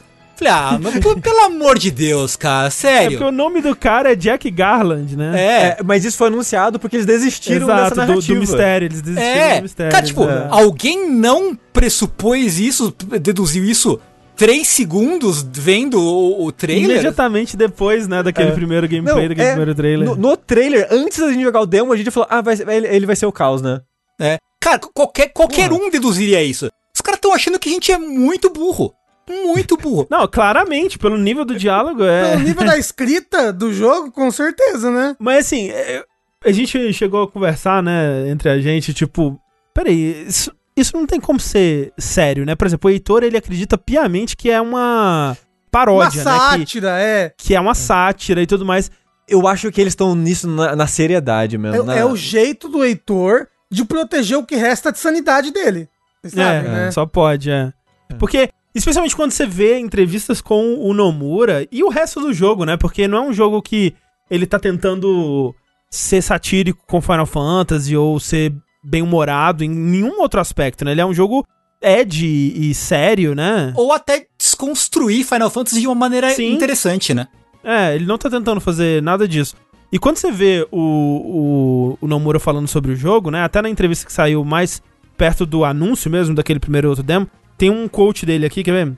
Que ele falando do, do título, né? Perguntaram, ah, por que que... Que título é esse, né? Stranger of Paradise, por que que é- esse é o título e tal? E aí ele fala assim... Em Final Fantasy 1, no final, você descobre quem os Guerreiros da Luz, os protagonistas, realmente são e de onde eles vieram. Aqui um, um parênteses, né? Porque no jogo Final Fantasy 1, tipo, você... No começo do jogo, você derrota o Garland. o Garland, né? E aí depois você vai atrás dos demônios, os quatro demônios, Four Fiends e tal. E aí quando você derrota eles, você descobre que ainda tem uma fonte dessa energia e tal, e você vai pra um portal é, que te leva dois mil anos pro passado, de onde esses quatro demônios vieram, pra levar o Garland pouquinho antes dele morrer, depois que ele tinha sido derrotado por vocês, para o passado, onde ele conseguiu se recuperar e se tornar o Chaos. E aí você vai pro passado, e aí lá no passado ele, ele cria esses quatro demônios, manda pro futuro e faz esse loop temporal onde ele nunca vai morrer.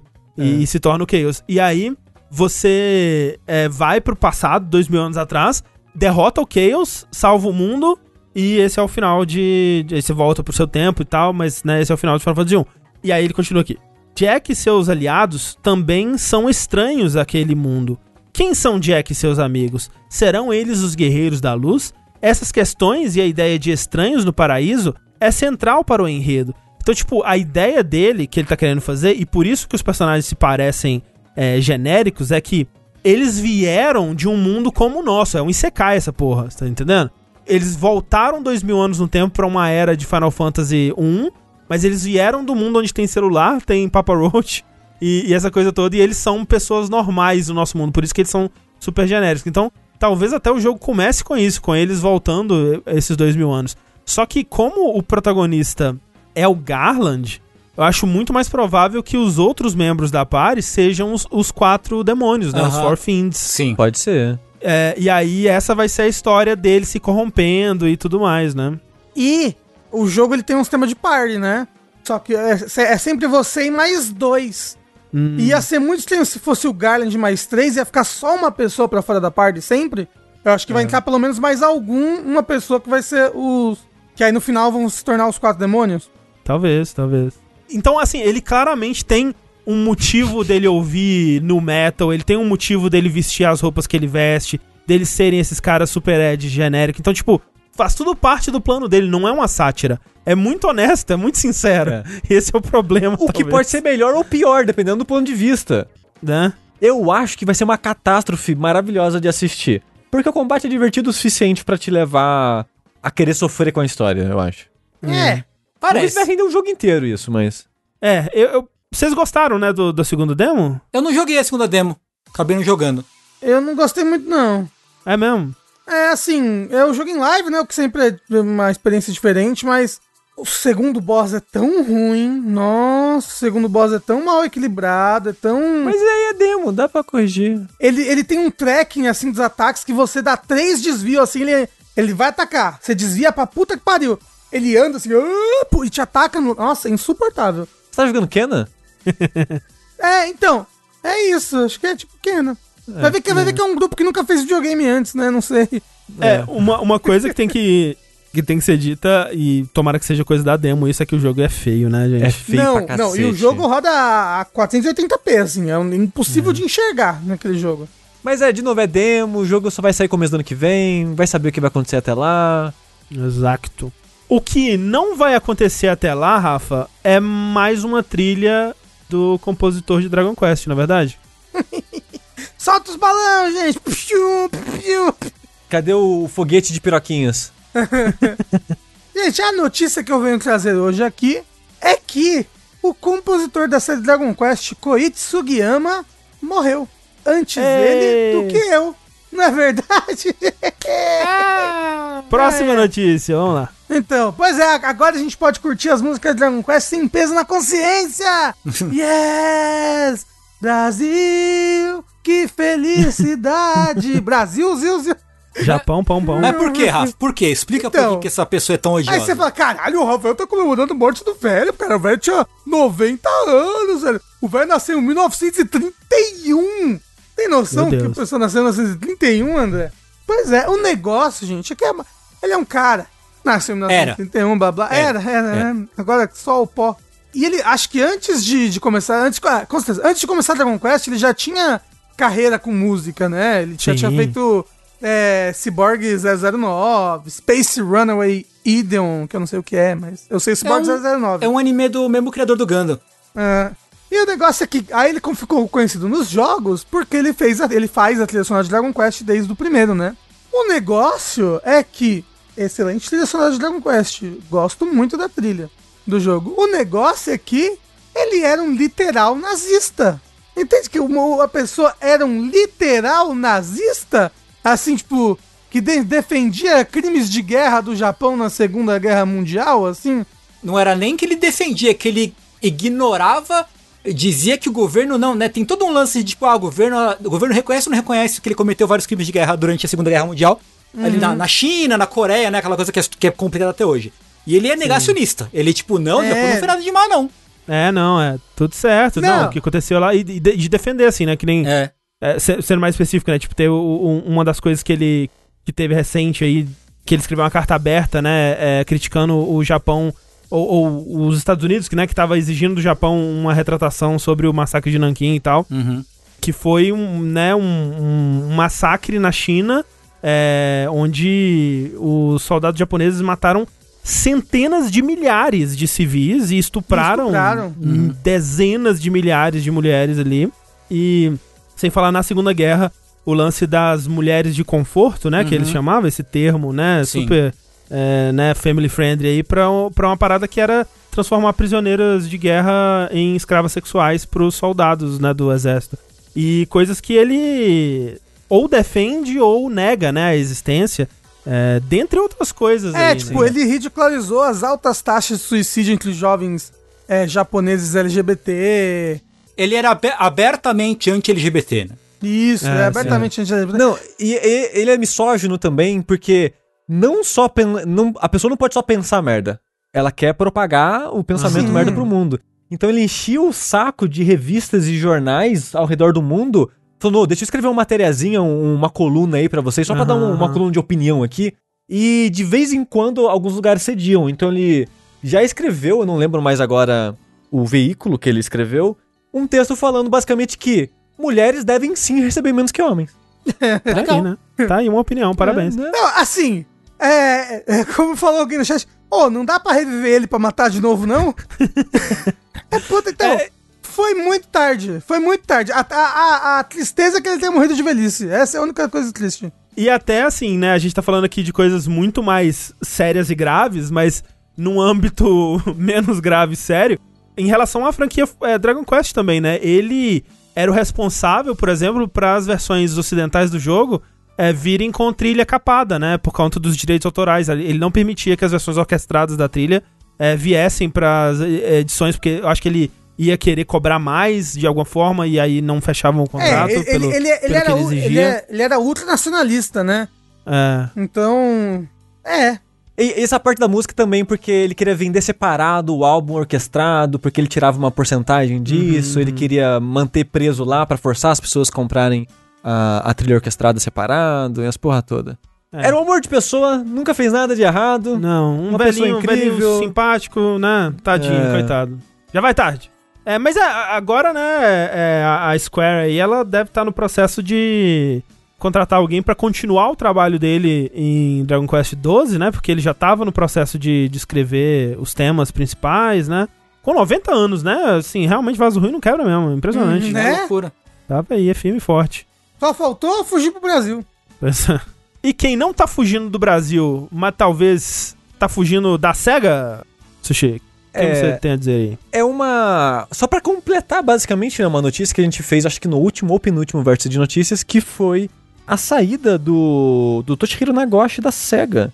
Que. Acho que foi a, Bu- a Bloomberg, né, que te vazou a, a informação aí de que o Nagoshi estava em conversas com a NetEase pra fundar um novo, uma nova equipe é, na NetEase pra começar a produzir jogos por lá. E, enfim, isso se con- concretizou com o lançamento do Lost Judgment, né? Lançamento mundial aí. E ele falou: fiz meu trabalho, falou, valeu. Porém, outra pessoa saiu junto, o que é muito louco. Isso, e isso me pegou desprevenido. O que imagino que deve ter preocupado bastante o pessoal na SEGA, assim, porque, enfim, a série Acusa tá alavancando no Ocidente, estão ficando mais ambiciosos com os lançamentos, lançando no Japão e no Ocidente ao mesmo tempo, que pra eles é uma loucura. Lembrando que há uns anos atrás, os jogos da série Acusa levava dois, três anos pra sair no Ocidente, Pra lançar simultâneo, assim, com dublagem em inglês e tal, é um salto muito grande. Mas a parada é, o Nagoshi resolveu sair e o Sato, que era um, um dos produtores da série hoje em dia, também saiu. O Daisuke Sato, é, de que ser de passagem, ele trabalha na, na série Yakuza desde o primeiro jogo como designer, foi o diretor do terceiro e mais importante ainda, foi o diretor, sabe do que, Tengu? Do quê? Binary Domain. Puta que Porra, pariu. Jogaço. Perdemos dire- o o diretor do Binary Domain. Triste demais. Perdemos a esperança do Binary Domain 2 morreu. Então. Exatamente. E o louco é que o Binary Domain foi o último jogo que ele trabalhou nesse papel, assim, mais envolvido no desenvolvimento no dia a dia, porque ele era o diretor, né? Depois disso ele virou só produtor. Aham. E ele virou produtor da série Yakuza, basicamente, até... E Judgment, né? Até o Lost Boy Judgment agora e vazou-se também. Ele não falou pra onde vai. Então, o lance sabe pra onde é ele que vai. nem o, o Nagoshi falou, né? Ele, ele deu É. uma carta lá de despedida, onde ele fala assim: A partir de hoje nasce um novo Ryuga Gotoku Studio, em que a série permanecerá viva. Embora eu não saiba ao certo o que eles criarão, acredito que a nova geração aumentará ainda mais a base que construímos ao longo dos anos e entregará ótimos jogos para o mundo. Para alcançar esse objetivo, eles também precisam continuar aprendendo, se desafiando e crescendo. Peço que vocês sigam apoiando os esforços do estúdio. E o Daisuke Sato disse. A título pessoal, gostaria de aproveitar essa oportunidade para informar que estou deixando a SEGA para seguir um caminho diferente. Daqui pra frente, o produtor da série, Yokoyama, sucederá a, pos- a posição de líder do estúdio, e o produtor Sakamoto e o diretor Hori se tornarão os principais líderes do Ryuga Gotoku Studio. Então, assim, nenhum dos dois falou pra onde eles estão indo. Sim. E é a minha aposta que os dois estão indo pra essa nova oportunidade que a NetEase tá oferecendo, É né? bem possível. E na verdade, talvez tenha até mais pessoas de menos destaque dentro da empresa que estão indo também, ou, ou irão, né, em breve, porque você precisa de pelo menos um. Um, Um grupo inicial um grupo inicial guiar, né? menor pra depois decidir quem que a gente vai chamar, qual vai ser o escopo, qual vai ser o projeto, e aí trazer. Porque era o que a gente até comentou, né? Assim, que é, a NetEase, por, por mais que ela tenha essa fama de fazer jogos mobile, free to play, aquela coisa, né, que a gente conhece aí, eles estarem investindo desse jeito, seguindo a tendência de estúdios chineses investirem em é, estúdios japoneses e ocidentais, e tá trazendo especificamente esse pessoal, não é à toa, né? Eles não vão pegar esse ca- esses caras e mandar eles fazerem o tipo de jogo que eles já fazem, né? É o mais provável, né? E aqui eu espero não estar, né, quebrando minha cara, é que eles vão fazer coisas parecidas com o que eles faziam na SEGA. É, quando o André se refere chamar eles pra fazer coisas que já fazem, é que a NetEase já faz. Isso, exato. Tá, é. tá trazendo uma nova equipe com uma nova expertise Exatamente, exato. pra ter mais. Uma gama maior de É, produtos ampliar o aí. portfólio, né? Porque isso que muitas empresas chinesas, que a própria Tencent tá fazendo, né? Já faz faz Uhum. um tempo. E o pessoal, as empresas chinesas querem cada vez mais expandir, né? Pra pegar mais o. sair do, do nicho, entre, entre muitas aspas, nicho, né? Porque é um, é, um, é um filão gigantesco, mas entrar cada vez mais no mercado de jogos tradicionais, né? Também. Sim. E é muito louco porque o Nagoshi, ele é a cara da série Yakuza. É, igual, igual o Iga, ele era a cara de Castlevania a partir do, da época do DS, do- dos portáteis e tal. Uhum, uhum. O Nagoshi é a cara da série Yakuza. Todas as entrevistas eram com ele, toda parada de marketing com alguém ia falar, era ele que ia falar. Tinha as fotos, tipo, de PR dele vestido meio que de Yakuza, assim, em troninho, com mulheres em volta dele. Então, tipo, ele representava a série, assim. E eu, e eu sinto que a, a SEGA, ela, ela notou, ou o estúdio né, do Rio Gagotoku, sentiu que ia deixar um vácuo, né? Uhum. E quando eles anunciaram Sim, sim. esses três novos líderes, eles fizeram meio que um, um, Um um ensaio. ensaio. fotográfico, assim, com umas, sei lá, umas seis, sete pessoas que vão ser figuras-chaves do estúdio agora. Pra, tipo, olha, essas são as faces agora do estúdio. É, numas pose B10, assim, é, tipo, somos foda. Eu achei maravilhoso. Um pouco triste por estar tentando... Acho que estão forçando muito pra preencher esse vácuo, mas ao mesmo tempo eu achei muito, muito bonitinho, é, mas é, engraçado. tipo, não tem o que fazer, né? Que eles têm que manter a É. imagem do, do bagulho, né? Sim, sim. É, e a- uma das coisas que o, o esse novo produtor, Masayoshi Yokoyama, que é o novo cabeça do estúdio aí, que ele deu é que vai ter sequência do O, o 7 ou no ocidente conhecido como Like a Dragon. Like a Dragon, exatamente, né? Que é vai ter um segundo desse novo formato com o o Ichiban, que vai ser por turno e tudo mais, né? A sequência da história dele mesmo. Exato. Já, é, pra- acho que pra acalmar um pouco os fãs, né, já falaram, a gente já tá, tá trabalhando nele, vai ser o próximo jogo, a gente vai continuar a saga do Ichiban e blá blá blá. E você, você zerou o, o Like a Dragon?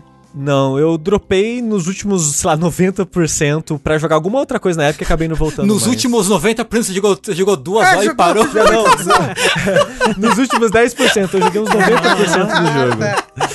Eu dropo vários jogos é, faltando 90%. Mas você falou nessa. Você tinha, com- às vezes você tinha comentado, eu acho que sim. Que agora meio que a filosofia do, do de Yakuza era ser o, o formato tradicional no Judgment e o novo formato RPG no. no...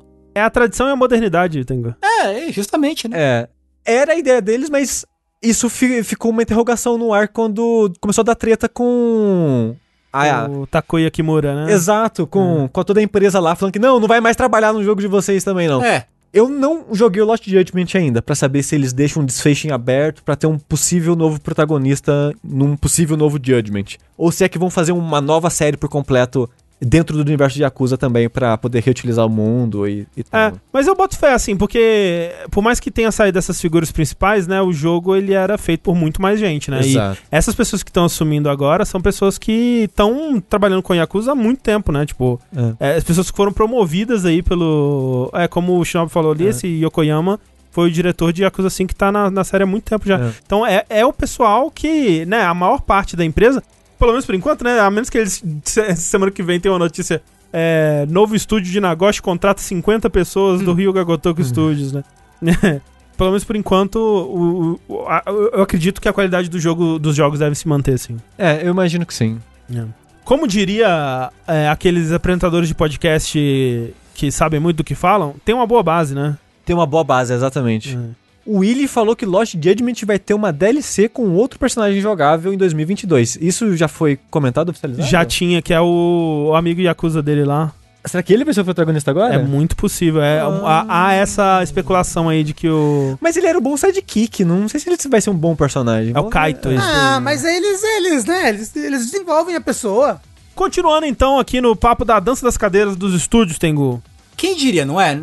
Tá falando aí do, do, do xCloud, né? Outra coisa do, do Stage aí, jogos por streaming. A gente falou um tempo atrás que a Netflix também ia querer se meter nesse negócio aí de videogame, né? Quem diria? Né, A gente comentou algumas vezes sobre que a Netflix iria aproveitar de alguma forma o mercado de games e ela anunciou então recentemente a compra de um estúdio chamado Night School Studio, que é conhecido por desenvolver Oxenfree, né, o Oxenfree. Ó, Shenfree esse jogo aí. e para criar é, jogos originais para a plataforma de jogos do Netflix que vai sair, sabe Deus quando. O Netflix falou que eles vão, né, que eles vão meio que aproveitar o alcance deles para não fazer tipo jogos por streaming em si, nem uma coisa tipo que nem foi o Bandersnatch nem nada. Vai ser um, um bagulho desenvolver jogos, jogos ahn, originais para ser distribuídos aí pela, pela na base que eles já têm. É que, é que é muito inteligente, né? Que é usar Sim, super. essa base que ele já tem, agrega valor ao serviço, porque a ideia é que eles vão ter esse app aí, Uhum. pelo menos inicialmente para celulares, né? Uhum. Que vai disponibilizar esses jogos originais, que você vai ter acesso já com a sua assinatura da Netflix, né? Inclusive eles estão já testando esse aplicativo em alguns países Sim. e já tá disponível os dois jogos de Stranger Things que eles fizeram, né? Curiosamente, né, esse Night School Studio supostamente estava trabalhando no jogo de St- Stranger Things com a afinada Telltale. Sim, é, eles. Esse jogo nunca chegou a ser anunciado de fato e meio que evaporou-se ali quando a Telltale. Evaporou-se? eh, Evaporou-se, Nossa. né? Quanto tempo faz que a Telltale fechou? Ah, é. Três anos. Acho que foi, Foi antes da 2019, não foi? pandemia. Foi, Foi 2019, eu acho. É. Oh, mas o Telltale não tinha voltado? Não, não. Algumas. Pro- é, alguns, é, algumas propriedades dela foram pegos por outros estúdios e coisas do tipo assim. E. Né, membros da Telltale estão trabalhando aí, por exemplo. Eles tiveram a oportunidade de finalizar aquela temporada de The Walking Dead, porque a Skybound foi lá e. e Skybound, a, a empresa dona né, de, de Walking Dead. Isso. É, e aí esse, esse, esse jogo, enfim, a gente não sabe ainda o que que, o que que a... Então, peraí, o chat tá falando que voltou sim, tanto que vai ter o Wolf Among Us 2. Eu tô- tava ligado do Wolf Among Us 2, mas eu achei que tava sendo numa dessas também, que o pessoal tinha montado um estúdio pra continuar o projeto, mas não como Telltale, mas vocês estão dizendo, eu acredito. Você acredita no chat, né? Eu não acredito. É. Você Ah, o, o chat falou que Sekiro significava lobo manco. E a gente acreditou, lembra disso? É que é mais de uma pessoa falando. É, o chat às vezes é mais, mais de uma pessoa, é uma pessoa só com várias contas. É, é, é, às vezes o chat é várias pessoas, mas várias mentindo também. É Às verdade. vezes é, né? Verdade. É. É. Mas, ó, várias pessoas disseram que eles voltaram com o nome de Telltale mesmo. Então, fica aí a possível des- do- desdobramento da realidade. Olha aí, olha aí. E tá aí, né? Eu não joguei Oxenfree, então eu não, não sei advogar contra ou a favor a, a qualidade da, da, da Night School. É, o Oxenfree eu não gosto muito, mas eu joguei aquele outro jogo deles, que é o do Bebê com o Capeta, como é que chama? É, notícias populares que chama. É o, é, o, é o Se Beber Não Case do Satanás, não é isso? After Party. After Esse jogo Party. é legal. O After Party eu achei legal. Assim, não é excepcional. Melhor que a, a Shenfree. É, eu achei Eu, melhor. eu lembro de você achando ele mais ou menos. No, no vértice que você comentou dele, eu lembro de você ter achado ele ok. É, então, é, foi isso. Eu achei um jogo ok. Porque o Oxenfree eu realmente não gostei hum, quase nada, assim. Sei, Talvez por eu ter jogado em live, né? Talvez. talvez. É, talvez. Eu não joguei a, a Shenfree em live, e apesar da dinâmica do diálogo ser muito legal, que é uma dinâmica é, mais fluida do que normalmente é em videogames, eu achei a história meio. É. Ah, é que assim, eu não joguei o Ashenfree. Eu só vi o Bruno jogar. E eu tá, fiquei interessado na história, assim. Ah, eu, eu achei, achei que ele tem um, um melee bacana, umas coisas de terror legal. Uhum. Eu gostei. É, e, e diz que eles, mesmo depois de ser comprados pela Netflix, que eles vão continuar fazendo o Oxenfree 2 Uhum. Pra sair no ano que vem, né? 2022. Sim. E a gente não sabe, né, quando que vai ser de fato, quando vai estrear esse, essa oferta de jogos da Netflix, né? É, não, é. E nem se eles. Nem se eles têm planos de comprar mais estúdios, né? Eu imagino que sim. De repente, né? Pois é. Falando em Netflix e videogame, vocês assistiram o trailer do Resident Evil? Sim, incrível. Eu amei. Amei. Eu esqueci de colocar isso na pauta. Eu É um- amei o muito- trailer Muito de bem paixão. lembrado, Rafa. Puta que Cê- pariu. Você amou mesmo, tem Sim! Adorei! Tô louco pra ver esse filme. Mas você amou no nível Strange of Paradise? Mas você você é um nível. Você amou no nível caramba, isso vai ser bom? Ou caramba, isso vai ser interessante? Não, acho que vai ser bom o filme. É mesmo? Não, peraí. cê tá- cê- o seu amor por aquele trailer, ele é não irônico? Ele é não irônico. Ok. Eu amo aquele trailer do jeito que ele é. Eu Ok. aceito ele. Não, é, acho, acho belíssima a sua sinceridade. Aquele trailer me parece um trailer feito por alguém que gosta muito de Resident Evil, mas que não vai fazer um bom filme. Entendeu? Parece um, Talvez. um trailer de, de alguém que tem o amor, mas não o filme bom. Que é uma coisa que tem se provado realidade, né? Porque antigamente a gente via assim, não. Porra, os caras que fizeram o filme do Street Fighter nunca jogaram uma partida de Street Fighter na vida, nunca foram pra uma rodoviária. E aí, pô, claro que fizeram um filme ruim. Aí a gente teve uma época que ah, muita gente. Você lembra quando foi ter o filme do Warcraft, né? Aí o, o, o Duncan Jones, né? O filho do David Bowie lá. Uhum. Ele Tem falou assim, filmes. Sou muito fã de Warcraft, tenho 400 bilhões de horas de Warcraft. Foi lá e fez um filme bosta. contratem fãs! Aí o, o, o filme do Mortal Kombat esse ano aí. Não, porque gosto muito da lore de Mortal Kombat. Olha aqui, ó. Tô referenciando coisas nunca antes referenciadas. Vai ser maravilhoso. O filme é uma bosta. Então, o que a gente tá. A, a mesma coisa, aquele outro lá, o, o fã do Kojima lá que gosta de Metal Gear, o cara da barba, do Godzilla. O cara da barba. Kong. Guilherme Del Toro. Não, não. O Jordan Vogt Roberts lá, o, Ah, o cara que tá fazendo. Supostamente tá fazendo o filme do, do Metal Gear. Ah, tá. Vai ser horrível, ele é muito fã de Metal Gear. Vai ser horrível. Vai ser um filme hum, feito por um grande fã que é horrível, entendeu? Então, o que você tá falando é que não, não, ex- não existe a possibilidade no mundo de existir filme bom de franquias de videogame. Não existe. Aí Não. sai o filme do Mario com o Bowser sendo Jack, o Jack É Black. errado isso. Isso não, não pode ser mais é, questionado porque tem Sonic, Rafa. Já tem um filme bom de e franquia tem Monster. Hunter, né, também. Ah, nossa, não. Ah, o Tengu solta essa bait que é pra eu ficar. Gente, Sonic é passável, não é bom. Vai. É bom, é bom, é bom. É bom. É É bom. legal. Bom. É bom. É que legal às vezes nem é bom, mas é Ó, legal. É verdade, ó. É. Detetive Pikachu é legal. Tá? Esse não Detetive. Pikachu é bem legal, hein? Detetive Pikachu é passável também, mas não é bom. Ah, é bom. Não, não quero- peraí. Porque Você tá, assim. você querendo, você tá querendo um filme excelente, aí já é outra conversa. Ok, existe um filme excelente de videogame? Mortal Kombat 1. Acho que Não. não. Acho que não. No meu coração de 12 anos de idade, tá bom. É. é, Silent Hill. Não é excelente, não. É bom. É, é péssimo, porque influenciou demais os videogames depois, essa Mas porra. e a E todo jogo é- queria ser o filme. Ah, a culpa é da caralho. Konami, né, gente? A culpa é, da Konami. Esse ator não é bom, não, Plat. Pelo amor de Deus. Pé, tem filme desse Attorney? Tem. Tem. tem. Do Takashi Miike, inclusive. É, Takashi o Miike, filme de, de Yakuza também é dele, né? Do Takashi Miike. É verdade, é verdade. Uau. Prince of Persia é o que chega mais perto. Eu gostei de Prince of Persia na Não, época. mas que, que é só bom também, não é excelente, não. Eu, eu, assim, eu acho ruim, mas muita gente acha bom. Mas não conheço ninguém que acha excelente. Assassin's Creed, falaram que o filme ia ser ótimo. O filme do Max Payne, esse daí é excelente, esse daí. Mas o, mas o lance é, acho muito mais legal um filme de Resident Evil que seja ruim, porém feito com amor, do que que seja ruim, porém feito pelo Paul W.S. Anderson e a Mila Jovovich. Então, Ah, mas também, né, até aí, filho. Pelo amor, qualquer, absolutamente qualquer pessoa, você bota qualquer estudante de cinema, é, já é mais competente do que o Paul W.S. Anderson e a Mila Jojovashi. Mas você tá ligado que muita gente gosta e acha os filmes bons mesmo, né? Sim, Essa e tem muita gente que tá internada em hospício, sabe? Não, sim, Muita claro. gente que... Claro. que Mas, come sim, cocô. É, que come cocô, O que eu- então o, meu, realmente... o meu ponto aqui é que qualidade é relativa. É não, e, e de novo a gente volta pra aquilo. Às vezes ser bom não é a melhor coisa que um filme pode ser. Vamos voltar aqui para o nosso querido Uwe Boll com seus dois clássicos House of the Dead e Alone in the Dark. Dois Socorro. filmes Horrível. horríveis, horrível, nossa, mas de tudo. Veria eles antes de qual- quase qualquer outra adaptação de, de videogames. André, Hum. Alone in the Dark toca Nightwish. né? Toca Nightwish, é verdade. Já é perfeito por causa disso. É, e lembraram ali no chat o filme do Dragon Quest, maravilhoso. Dragon Quest. Porra, nem o filme de Dragon Quest, que é um negócio em CG, tinha tudo pra ser bom, meu Deus. Eu acho excelente. Ó, então, ó, e Cariléu mandou. O filme, o primeiro filme de Resident Evil lá, o Hóspede Maldito, eu acho bom. É legal. Não é excelente. É bom. O que, que é um filme excelente? Fala um filme excelente aí. A chegada. Matrix. O André tá com Matrix na cabeça. É, Interestelar, eu gosto. Nossa, Inter... Uh, rapaz, Interstellar. É, Monty Python, Cálice Sagrado. Tá aí.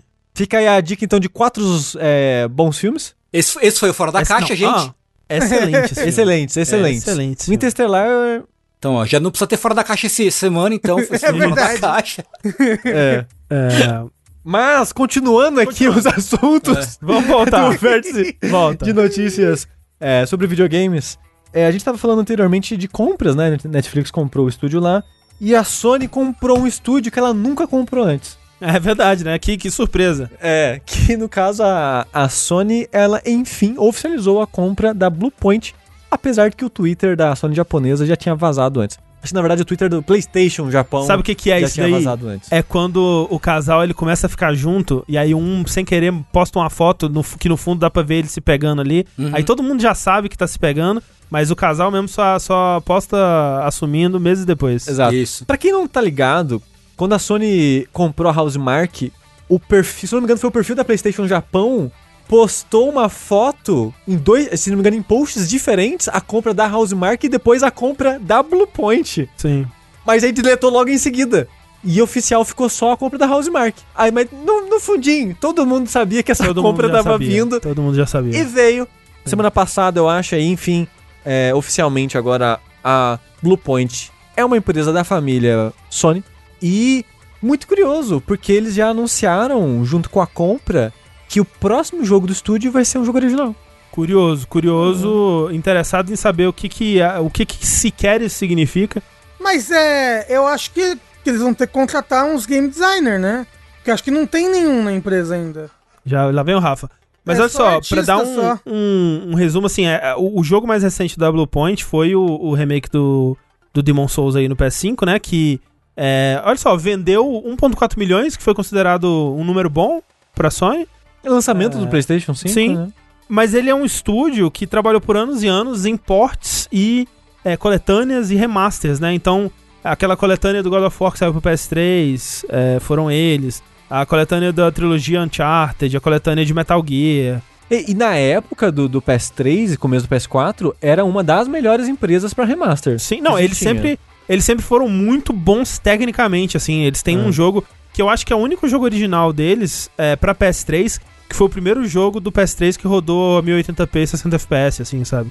Qual que é o jogo? Como é que chamava aquele jogo? Eu não sei qual que você tá falando. O chat é Dark. Dark Void. Não, Esse é Capcom. Mas como é que era o jogo? Era um, um nome genérico. Fire Mas, of porra. Rebellion. Fire of Rebellion, Mas isso. como é que era a cara dele? Você lembra? Era, coi- era coisinha, né? era coisinha.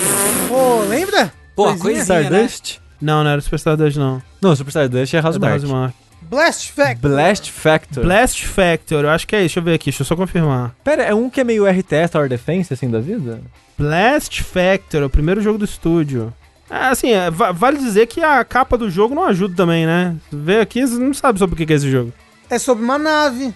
Pera, é, é um jogo da PSN pequenininho. É, os jogadores controlam uma nave microscópica. É tipo da, da, dentro da célula. É Hum. jogo de navinha na célula. Ah, não era o que eu tava pensando, não. ok. Tá. Mas, mas é, então eles, eles ficaram muito tempo trabalhando em, em, em ports, né? Fizeram aquela, aquela coletânea do Ico Shadow of the Colossus de, de PS3.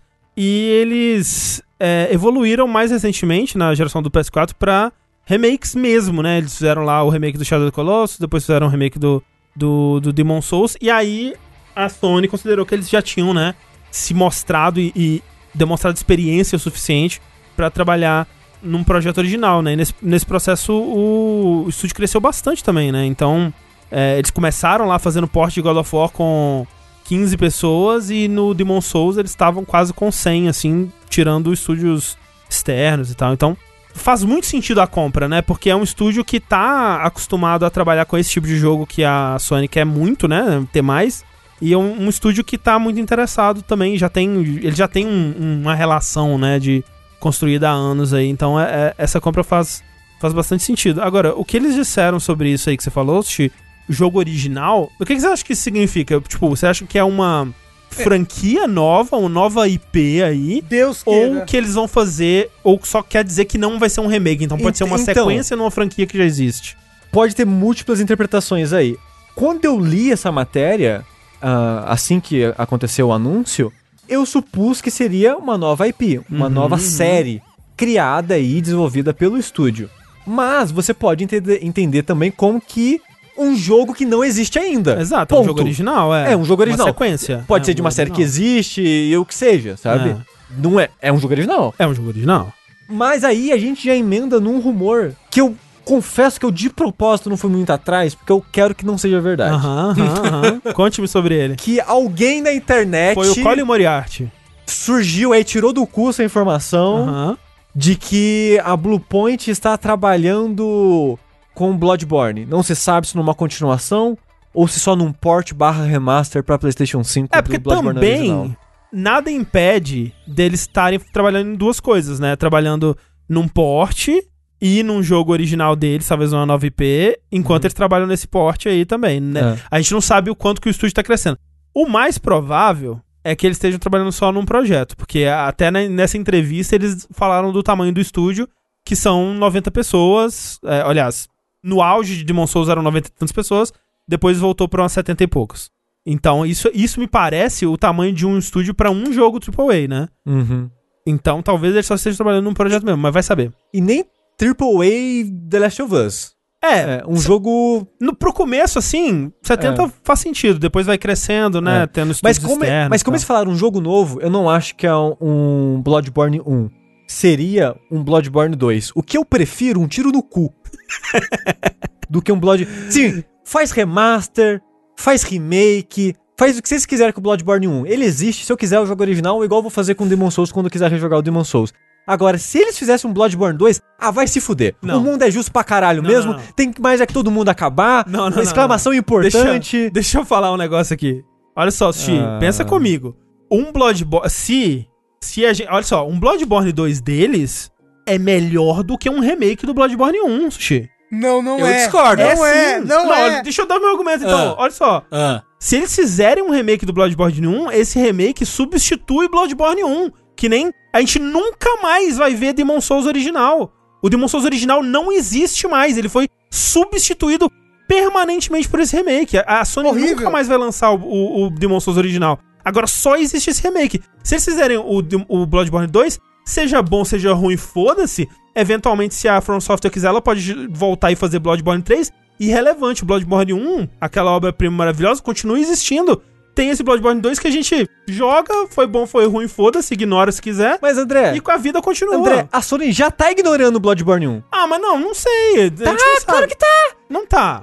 De todos os jogos da geração que ela fez, um patch que seja pra rodar Talvez melhor. é porque ela tenha grandes planos pra Bloodborne. É. Um remake. Um remake do Bloodborne 1. É isso o grande plano que ela tem. Por isso, e por isso que ela não tá portando ele pro Talvez cinco logo. seja, talvez seja. mas daí que tá, né? Tipo, nem faz sentido. Pra mim, pelo menos. Nem faz sentido um remake de Bloodborne. Ele tá, tá tão. Saiu faz três dias. Ó, mas lembre-se que estão fazendo um remake de, de Last of Us, né? Mas deixa eu ver, saiu faz cinco dias. Não, não três. Saiu um pouquinho, um pouquinho mais pra trás. É, ali. du- dois anos de diferença só entre os dois. Então, Porra. assim, mas ó, entre um Bloodborne 2, eu prefiro que eles estejam fazendo um Demon Souls 2. Sabe? Porque eu, eu acho Bloodborne pra mim é muito mais sagrado. Mas então, o rumor não é esse, né? O rumor falava É. especificamente de Yarnan. Puta que me pariu, não. Olha, Nossa, vontade Olha, de desistir de viver. eu, eu, eu acho que dentro do mundo dos videogames, poucas coisas me deixariam mais triste. Mas você não concorda com o meu argumento, Sushi? Que um, um jogo do Bloodborne 2 ele pode vir. É que nem Dark Souls 2, não é tão bom. Mas tá lá. Não, Não, não rouba não. o- que era Dark Souls 1. Agora, se fizer Mas, um a cha- remake mas é a chance, sabe? Vai pegar a chance de um Bloodborne 2 e dar pra porra da Blue Não, Point? mas aí, ó, mas olha o cérebro Que nem galáctico. rebalanceou o Demon Souls. Ó, olha o cérebro galáctico. Eu concordo com o prisma do André. Olha, Olha só. Os caras dão um Bloodborne 2 pra, pra coisa fazer. Aí ficou uma merda. Aí o Miyazaki fala assim: avisei. Eu avisei. aí o pô, o Miyazaki, pô, desculpa aí, cara. Pô, foi mal aí. Pô, faz um, faz um pra nós aí, na moral.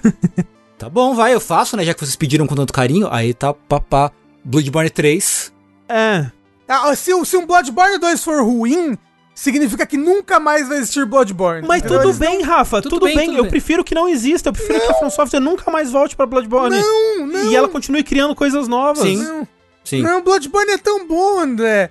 É melhor. é, olha só, imagina o que poderia ter sido se a, se a, se a From Software não tivesse tido o contrato de fazer três Dark Souls. Talvez Dark Souls fosse uma coisa muito mais especial hoje em dia. É verdade. Se ela não tivesse tido três jogos. Eu gosto de Dark Souls 2 e 3. Ah, mas você também, tu vai gostar do Bloodborne 2. Não, ah. não, não, assim, se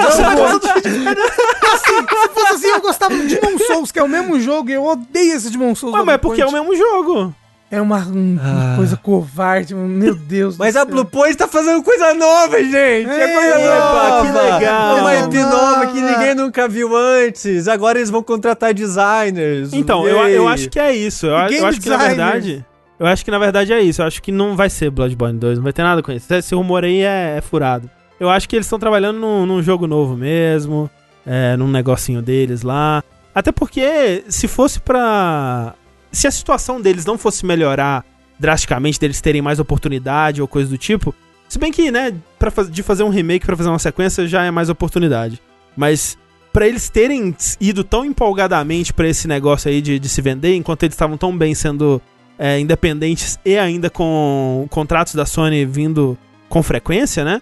é, me parece que é porque é uma grande oportunidade pra eles também surgiu aí no processo.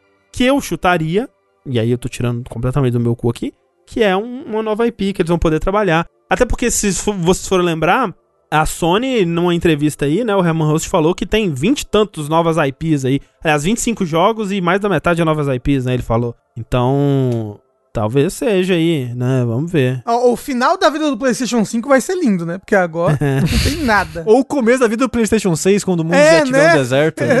É, olha só, e o Spiegel falou uma coisa que é importante. ó, e, isso é verdade. A gente é minoria nisso, tá? Acho que se, se É, é, pra é. muita gente, se você disser assim, ah, um Bloodborne 2 da, da Bluepoint, o pessoal vai falar, show.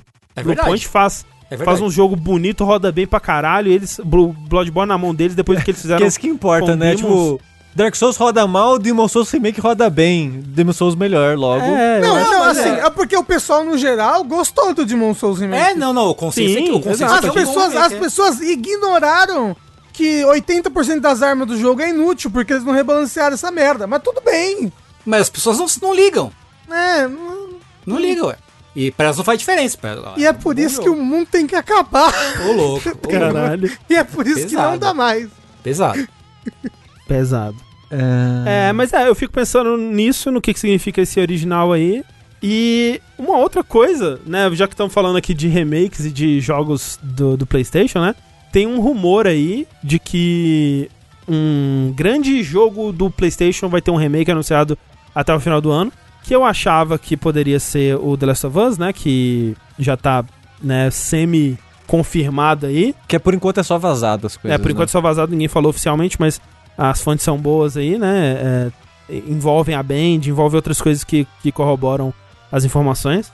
Mas os detalhes de como essa informação vazou são interessantes, porque veio de uma cantora irlandesa chamada Ava, eu acho, que junto do compositor Michael McGlynn, que é um compositor que não tem tantos créditos de videogames assim, os créditos que eu encontrei dele foram de Xenoblade Chronicles e Diablo 3, curioso. Ele, eu- os dois estavam trabalhando numa música com letra em irlandês, que a, essa Eva ela cantou e aí ela tava ajudando com a, né, com a linguagem lá, o idioma. E já tá trabalhando, trabalhando nisso há algum tempo já e ela é, foi dito pra ela que o jogo seria anunciado próximo ao Natal desse ano e é um remake do, de, de alguma coisa do PlayStation, assim, né? E eu não consigo imaginar o que pode ser pra Sabe ter uma música ser? em irlandês. O quê? Xenogears. Xenogears? Porque Xenogears tem muita né? coisa celta, né? Porque o Mitsuda adora coisa celta. A música de encerramento é cantada em irlandês. E o. Não sei se foi o próprio Mitsuda que postou no Twitter uma foto dele com essas pessoas numa chamada de Skype. É mesmo? Sim. Então é isso aí, gente. Tava conversando sobre isso com um amigo esse fim de semana. Assim, é meio, é meio sonho doido pensar em um remake de Xeno- Xenogears. É. É, Mas assim, é muito. Eu acho que é mais um remaster a lá. Mas por que, que Legend saiu uma música nova? Ah, pra vender o jogo por 60 dólares, não sei. Mas assim- 70, 70. Esse, esses fatores se encaixam. E também pode ser o pode ser Metal Gear, Metal Gear Solid 1, porque É. eu acho que a última música também é, tem, tem coisas em irlandês. Mas um novo remake de Metal Gear Por que Solid não? 1? As pessoas gostam de dinheiro. Konami gosta de dinheiro. É, o, o, As re- o- pessoas o gostam rumor de do, dinheiro. do remake. O rumor do remake de Metal Gear, ele tá, tá aí há algum tempo, né? E tem que ser lembrado que, assim, esses jogos, eles não são é, exclusivos do PlayStation, mas eles são muito associados ao PlayStation. O Metal Gear é muito associado ao PlayStation. Xenogears, o primeiro, é um dos RPGs clássicos de PlayStation, assim. Então, nada impediria uma parceria aí da PlayStation estar publicando, né, um jogo da Square ou, ou coisa assim. Ou, ou tá co-publicando, né, ter investido pro jogo acontecer. É, tipo, a, a, a, a Square e a Sony são muito próximas, né? São, não, não é algo que seria a primeira vez que aconteceria, né? Então. ah, falaram, no Chrono Cross tem muita música celta. É por isso que as pessoas estão falando em remake de Chrono Cross no Chrono chat faz Cross um também. tempo já. Ah, Ah. Chrono Cross, olha aí. Olha aí, a gente não fazer.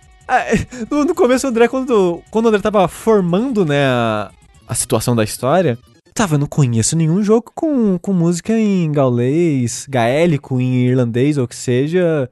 Aí, tipo, tem 20 jogos no PlayStation. Todo 1 que RPG tinha uma, o do PlayStation 1 tinha uma música em irlandês. É. Mas como lembraram, chatmente.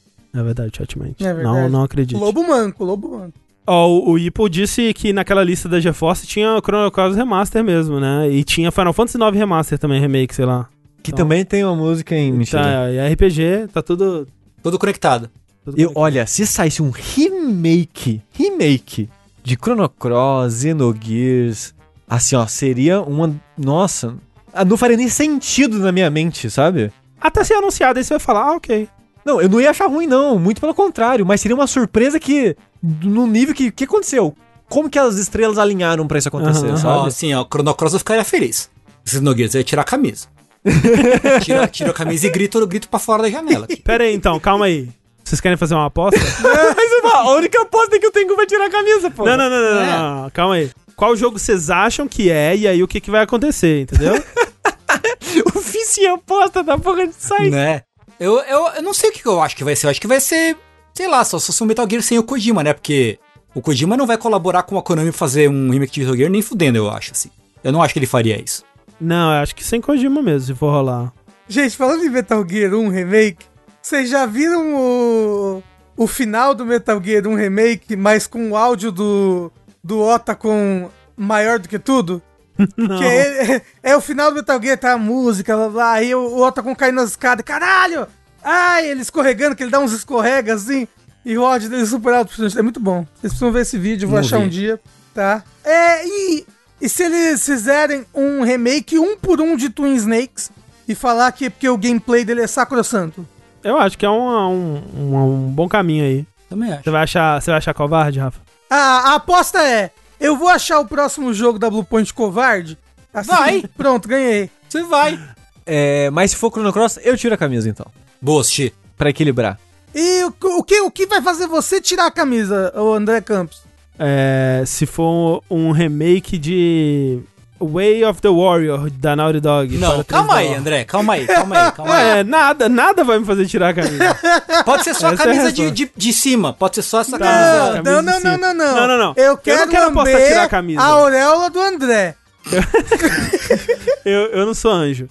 É, é mas olha só, eu não quero apostar tirar a camisa, eu quero apostar pro Rafa pagar a aposta dele. Justo, justo. que é, é- é equivalente a tirar a camiseta. É. Mas, André, mas se você ganhar, o Rafa vai pagar a aposta? Se eu ganhar ou se eu perder. Todo mundo, ninguém vai ganhar nem perder, vai todo mundo perder, entendeu? Bom, vamos lá então para a próxima notícia, Tengu, que é uma notícia sobre o futuro do, das jornadas de trabalho na indústria, talvez? Pois é, né? Que loucura! Que a gente só dá notícia bosta aqui, né? Sobre a indústria de É videogame, verdade. né? Só merda, só, só, só cocô, assim, realmente, né? É, é abuso aqui, é, é crunch dali. E aí, da É terra remake dos- ruim do outro lado? Não é? É só desgraça, não tem uma alegria. Mas aí vieram eles, os anglo-franceses, pra dar uma notícia boa, pra fazer o gamer, o gamer feliz. Uma notícia boa com potencial de virar coisa ruim também, né, Tengu? Temos que sempre ter aquele pezinho atrás, assim. É, não dá pra ser feliz 100%, né? Por quê? O que aconteceu? Eidos Montreal, certo? Aquela empresa que faz porrada de coisa. Fez o, o Guardians of, tá fazendo o Guardians of the Galaxy, etc. Deus Ex. Deus Ex, enfim, Aquele jogo ruim lá do Tomb Raider. né? Que eu não joguei, você fala que é ruim, eu O acredito. Shadow. O Shadow the Tomb Raider. Anunciaram, no comecinho de outubro, que eles vão mudar a semana de trabalho deles para uma semana de quatro dias e não de cinco. Olha só, que incrível. Para justamente para criar um ambiente de trabalho que seja mais, mais é, sustentável. Então, a jornada de trabalho passa de 40 para 32 horas semanais, ou seja, 8 horas. Continua a mesma jornada de 8 horas por dia. Essa jornada, vamos, vamos lembrar que ela é muito teórica, ela é muito Aham. no né, plano das ideias, né? Porque Sim. como a gente bem sabe, a hora extra aí é, é- é padrão, né, no desenvolvimento de jogos. Então, teoricamente, o- as pessoas vão ganhar um fim de semana de três dias é, sem redução de salário, né, o que é realmente o mais, mais importante aí nesse, nesse rolê. É, tipo, eles falam que isso é naquela ideia de que eles vão diminuir a quantidade de horas, Uhum. mas com o objetivo de aumentar a qualidade dessas horas, né? Sim. Então, tem aquilo que a pessoa, ela trabalhando menos, né? Na verdade, ela produz mais porque ela tá mais descansada e ela consegue produzir mais na, na- naquelas, na- naquelas horas a menos, né? Que é uma coisa que já, já se provou e tudo mais. Mas o medo é que o planejamento das coisas não mude e que, na verdade, essas pessoas, elas tenham que fazer o que elas faziam em cinco dias, agora em quatro, né? Uhum, uhum. Eles já disseram que não vai ser isso, que eles estão Reestruturando, é, reestruturando né? tudo e tal, mas sempre rola aquele pezinho atrás, né? Pois é, mas assim, ainda assim, pelo menos na, na, na- superfície é uma notícia muito boa, né?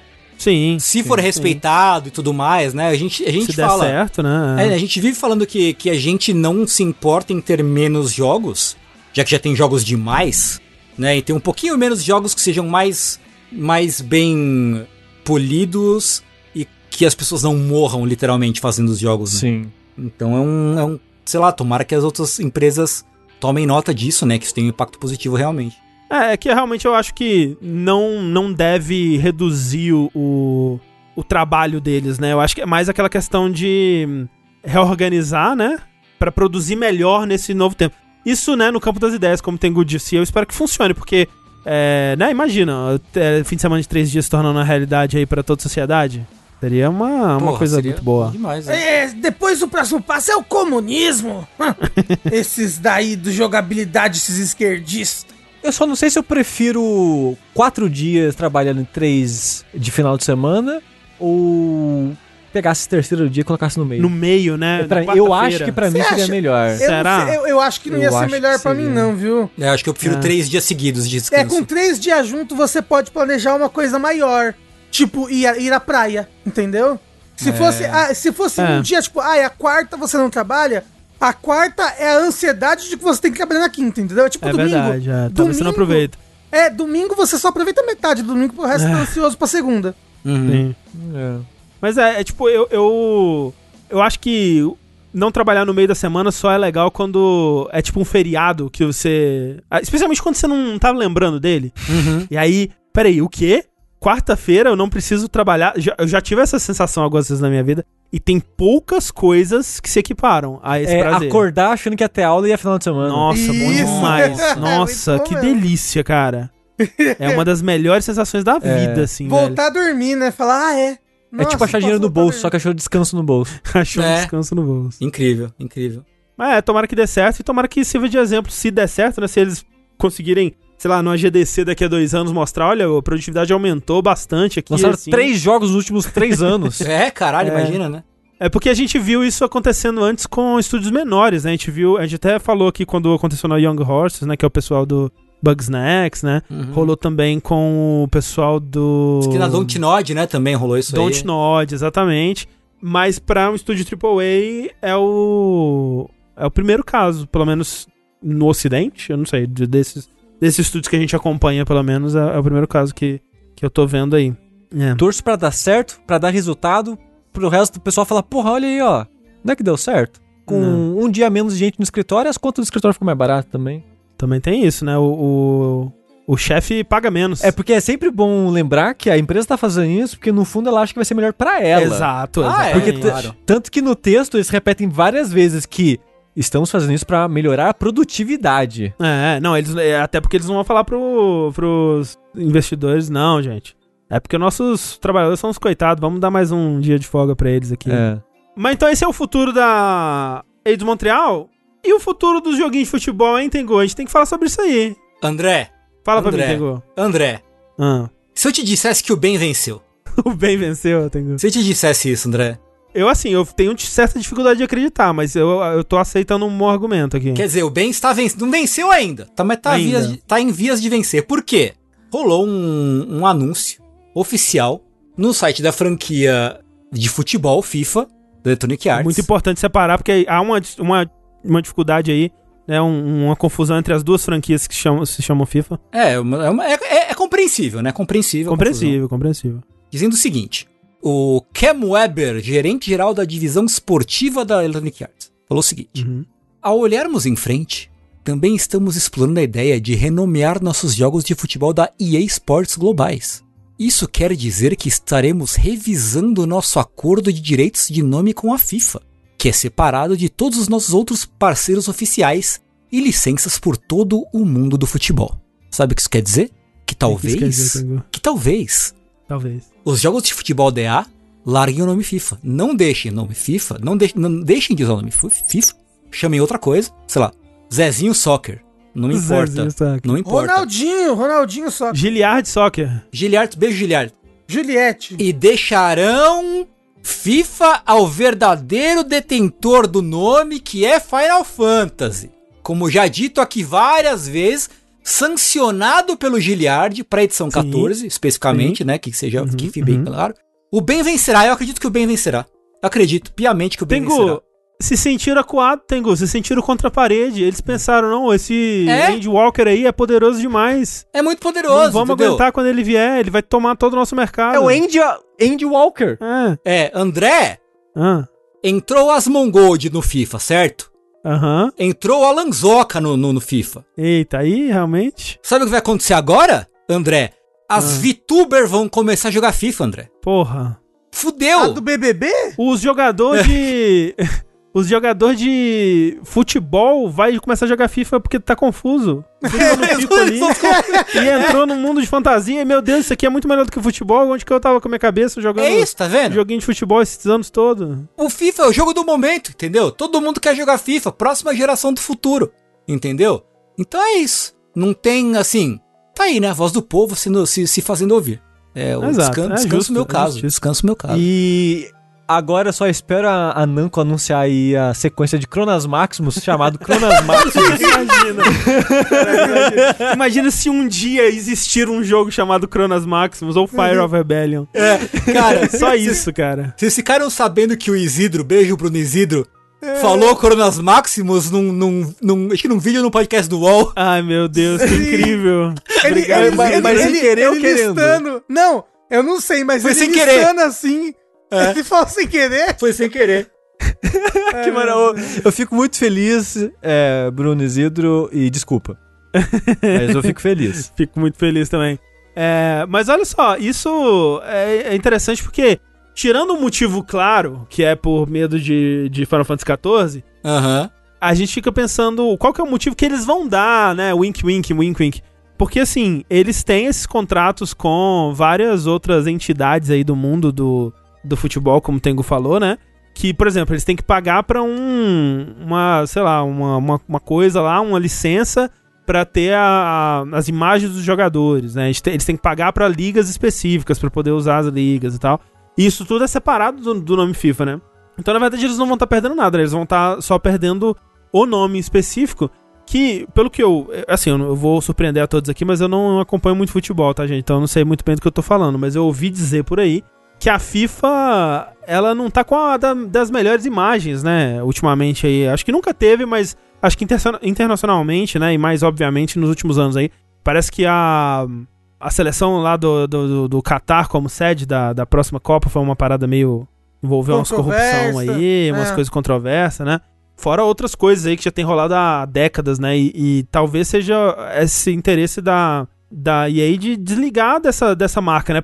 Até porque, assim, e de novo, me corrija se eu estiver errado, pessoas que acompanham o esporte de verdade, mas me parece, por exemplo, que o nome FIFA ele não é tão forte entre fãs de futebol para se referir ao esporte futebol. Por exemplo, NBA, as pessoas dizem elas vão assistir a NBA, Uhum. né? Ninguém fala eu vou assistir FIFA, né? Uhum, uhum, uhum. Então não é tão forte assim, me parece, né? Sim. Então eles não perderiam tanto, eu acho, com isso e ainda se distanciariam do desse- dessa, dessas possíveis polêmicas aí que o nome É. tem e pagariam menos, é porque essa licença não deve ser barata. Talvez fizesse mais sentido quando eles começaram lá atrás, né? Na década de 90. Sim, sim, Lá, total. vamos botar FIFA porque é o jogo oficial da FIFA de futebol, né? Aham, Não aham. tinha nem a preocupação de usar a, imagem dos jogadores, nem nada, né? Porque era, né? Sim, sim. Jogo 16 bits. É, mas acho que realmente vai perder a relevância, né? Usar esse nome. Ó, um cara do chat falou, o Massa falou, eu falo, vou assistir FIFA quando tem streamer jogando Fifinha. Daí, Que é tá vendo? FIFA 14. É isso. Ô, tem Guta assistindo, Aí, ó. eu vou assistir FIFA. Ó, ó, então, olha- só que, que genial agora que pode acontecer. Agora que o nome, a, a- a licença do nome FIFA vai estar disponível, a Square vai lá e compra. Caralho, ó. Square, E aí Square. começa a usar. Porra, cara. É isso, é Uhum, agora. Agora é a hora, cara. Agora é, a agora. hora. E falando nisso, é, mais recentemente, depois dessa notícia aí, desse, desse pronunciamento, saiu que a EA aplicou para uma marca registrada semana passada na Inglaterra com o nome de EA Sports FC, que possivelmente seja o nome aí que eles vão usar. É. É o nome meio merda, mas É, né, tamo aí. assim, podia ser pior, podia ser tipo ah, e-futebol. Imagina que ridículo. Que ridículo, né? Mas, mas é. Então, já passando pra isso daí, vamos falar sobre o outro jogo de futebol, né? Porque as, Só coisas, tem dois. as coisas estão acontecendo. É, Assim, no- no pior mundo- que você conhece outro. É, eu não sei de outro, não. Tem, tem o A- a- além de Mario Strikers, obviamente. Capitão Tsubasa, Capitão Tsubasa. É Verdade, verdade, verdade. é verdade. O que tá acontecendo com outro jogo de futebol, que era o, o Pro Evolution Soccer, né? Antigamente o Winning Eleven, PES.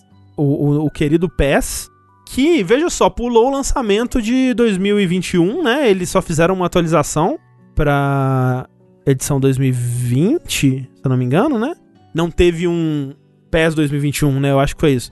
E aí eles tiraram esses dois anos aí pra desenvolver essa revitalização da franquia, né?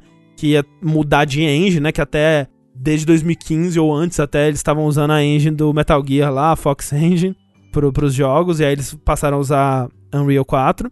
E vieram, né? Porque todo, todo- a gente sempre pergunta, né? As pessoas, especialmente as pessoas que não jogam esses jogos, perguntam: Mas qual a novidade? A bola é mais redonda? Ha, ha, ha. E aí eles, né? O plano era vir com um novo modelo de negócios, novas, novas ideias ali pro gameplay, no- inovações do, do jogo e tal. E eles anunciaram, então, que o jogo desse ano, na verdade, seria uma plataforma aí para transformar, né, a franquia de futebol deles num live service, Num metaverse. que é o tal do eFootball, né? Esse nome maravilhoso. Ai, futebol. É. Assim, Futebol eletrônico. aprecio a ambição deles. É um nome ambicioso, né? É. Que nem esportes, né? É tipo, é o quê? Um pebolim com botão.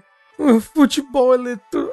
Eu, eu gosto, eu não acho o nome ruim, não. eu É, acho que é é só um nome que a gente não tá acostumado. É, eu só ainda. acho irônico agora, dado É. as atuais situações. Porque, pra eles colocarem esse nome, eles pressupõem que vai dar muito Vai certo. ser uma plataforma, né, única, centralizada ali, Exato. firme, forte. É tipo, é aonde você vai pra jogar futebol eletrônico. Exato, exatamente. Mas, né, irônico dado o que tem acontecido. Exato, porque eles anunciaram essas coisas todas aí, né? E desde o começo já tava com uma carinha de que algo não tava tão bom assim, de que seria uma coisa meio early access, né? Porque algumas pessoas tiveram acesso antes do jogo e tava com pouco conteúdo, né? Muitas coisas pareciam inacabadas. E eles anunciaram também perto do lançamento, antes de- do jogo sair de fato, um roadmap, né? Um plano pro futuro aí que já mostrava que eles iam adicionar e que o jogo ia lançar sem coisas é, muitas dessas promessas até que eles estavam falando, né? Coisas mecânicas mesmo, não só, tipo, times ou, ou coisas é, estéticas, né? Mas é, mecânicas, sistemas, né? Que eles iam adicionar é, depois, tipo, modos de jogo, né? Tem aqueles modos de jogo de, de carreira, né? De você criar o seu... Eu, eu acho que é isso, né? My, My, My Club, não sei. Uns modos aí que o pessoal gosta. Eu não entendo, nunca joguei um, um- um jogo desse, tá, gente? Mas, mas veio, veio bem cru o jogo, né? Sem, sem, sem modos nem nada, assim. Sem quase nenhum modo de jogo. E aí, isso o pessoal que teve acesso ao jogo antes já tava achando estranho, né? Mas quando o jogo lançou, veio com menos coisa ainda, veio com menos time e menos conteúdo ainda. E não apenas isso, né? Porque isso até é, estaria tudo bem, né? Porque né, o lançamento em si seria meio frustrante, meio vazio. Mas o importante é ter uma boa base, né? Se tivesse ali construído uma, uma base sólida para o que viria no futuro, né? é, não, não seria tanto um problema assim, né? Que até- era até o que rolava quando tinha salto de gerações, né? Nesses, nesses jogos, né? Que especialmente, vamos dizer, na época do PS2, né? Quando foi passar pro PS3. Ah, os jogos aqui, eles estão é, o mais polido e cheios de conteúdo possível. Quando vai fazer o salto da geração, volta um pouco, né? Porque eles estavam construindo em cima daquela mesma base durante vários anos e agora eles têm que trabalhar com a nova engine, nova tecnologia, novas coisas aqui e tal, e tem que é, resolver os problemas de novo e tal. Então faz sentido, né, que eles não consigam lançar um jogo tão completo quanto era antigamente. Mas o problema não é esse, gente. O problema é que o jogo, ele veio tão bugado, ele veio tão zoado, ele veio tão cheio de coisas bizarras que eu não sei se as pessoas viram aí, né? A imagem do, do Messi que tá circulando pelo Twitter afora, gente. É, é tipo o Ken Reeves brasileiro. É, ti- é tipo isso, sabe? Alguém que parece o Messi e É, virou o Messi é o- brasileiro. É o Vin Diesel brasileiro do Messi, né? É, Isso. É isso mesmo, é bem isso é, mesmo. é muito O bom. Vin Diesel brasileiro é aquele que ele faz aquela cara assim, É, é engraçada. É, é muito, é muito incrível, gente. Gente, ele não parece o ET Rodolfo? Lembra do ET Rodolfo? O ET e o Rodolfo. O- o ET e Ele o parece o Rodolfo. ET Rodolfo. Olha que coisa maravilhosa esse Messi, gente. É incrível, incrível demais esse Messi. É muito bom. E, e assim. é, eu acho que isso aqui é uma montagem, né? É, o Messi de verdade com a É, cabeça sim. do Messi do jogo, mas é maravilhoso. Mas, e, e não, e não só isso, né? Bugs dos mais diversos, assim, bugs de física. Tem aquele bug maravilhoso que o, o braço do jogador vira o, o- a corrida Naruto, né? O É. braço perde a física e fica flutuando atrás dele. É, a bola, ela começa a operar com a física própria e, e, e começa a ir sozinha. É, tem aquele maravilhoso do juiz caído na grama, assim, se raste- rastejando pelo campo. Isso, isso é muito bom. É uns bugs que você não consegue. Às vezes você não. Porque assim. o, o, muitas o vezes tem um- juiz. Calma, o juiz ele fica 2D, ele fica chapado no chão, ele vira uma seta. É. Ele, ele parece um, um squid do Splatoon nadando no chão, É, assim. sim, sim. Uma lula gigante. É, é muito, é muito Porque tem uns é tipo- bugs, Rafa. É Jungito aquilo ali. É, tem uns bugs que a gente consegue entender o que aconteceu. Tipo, ah, o personagem atravessou a parede. Ah, ok, a colisão não tava perfeita. Ou esse da corrida Naruto, ah, o braço por algum motivo perdeu a física, eu sei lá o que aconteceu. Agora, o juiz no chão 2D, velho? O que, que aconteceu ali, sabe? Que, Não. como que chegou a esse ponto? A gente tá vendo uma compilação de erros aqui e teve uma parte que parecia um culto, todo mundo com os braços meio numa posição meio pra cima, assim. E o que, Caralho. E, e- e o que a pessoa tá, tá indo cobrar o escanteio, só que a bola tá travada no alto, assim. Aham. E aí a pessoa fica tentando levar um, tá o pé pra chutar a bola e não consegue. Isso, isso daí, há 10 anos atrás, seria tudo creepypasta. Não, é, É. total. É, é, é um, se for, se for é, intencional, né? Um jogo de terror de futebol, seria maravilhoso. E é Esse, mu- esse é o Silent Hill que estavam falando. É aí, ó, pronto. Aí, ó, já tem um, ganhei a aposta. Ah, pronto. porra. Só falta mais um. Esse é o Silent Hill. E, e o pior, assim, é que eu acho que o jogo, ele tá sendo muito mal recebido, mas não é como se quem, todo mundo que jogasse tivesse todos esses bugs. A gente consegue ver todos esses porque tem muita gente jogando. O jogo é de graça, isso tem que ser dito, né? É. Uma das coisas desse novo, desse novo formato deles é que a plataforma é grátis e aí você provavelmente vai pagar por coisas cosméticas, talvez Ou por pelos ligas, times, talvez, né? times, talvez, eu não sei exatamente, mas Gacha de, de jogador pra montar seu time. Talvez, talvez, mas o jogo é graça, então tem muita gente jogando, e aí por isso tem tanto vídeo de bug, né? Assim, é. é- a, a experiência de, de uma pessoa só provavelmente não vai ser tão bugada quanto os vídeos de compilação dão a acreditar que vão ser. Será que o Ricardo vai empolgar e vai começar a jogar esse jogo na esperança dele virar um Nossa, jogo bom? O Ricardo é assim, qualquer jogo que é Ricardo ruim, adora. Ele, e ele gosta muito de bugado, adotar esses jogos, assim. é... O Ricardo, ele, ele, ele tem a síndrome do, do underdog, né? É, total. ele vê é. um jogo que tá apanhando, ele, não, esse jogo sou eu, eu preciso jogar esse jogo. Ele vai lá e joga e gosta, força a gostar. É, mas, mas assim, o pior, o lance é que os bugs são muito tristes e muito engraçados, né? No geral, assim. Mas o, o jogo, ele tá com a pior avaliação do Steam no, no momento. Ele é o jogo mais mal avaliado do Steam no momento. Tipo, tem aquelas listas, né? Que listam, tipo, os 200 mais bem avaliados, 200 menos bem avaliados, né? E ele tá em primeiro, é, ou em último, né? No caso com mais de 20 mil reviews, e desses 20 mil, mais de 90% são reviews negativos. E isso é porque, tirando os bugs, mesmo ignorando os bugs, a comunidade de PES ela tá muito satisfeita com as mudanças que eles fizeram na jogabilidade. Porque eles mudaram, né, coisas que eram importantes pro jogo, né? O, a velocidade do, do, né, a movimentação dos jogadores, a velocidade da bola e tudo. Eles mexeram nisso tudo. Então o pessoal tá achando o jogo muito lento, né? As animações estão achando muito travadas e esquisitas ainda. Então, é além dos bugs, né? O fato é que o jogo ele tá muito decepcionante, mesmo quando ele não tá bugado. Então, tá todo, todo mundo tá muito infeliz, menos quem não joga que tá rindo dos bugs. Mas eu, assim, longe de mim defender a, a Konami.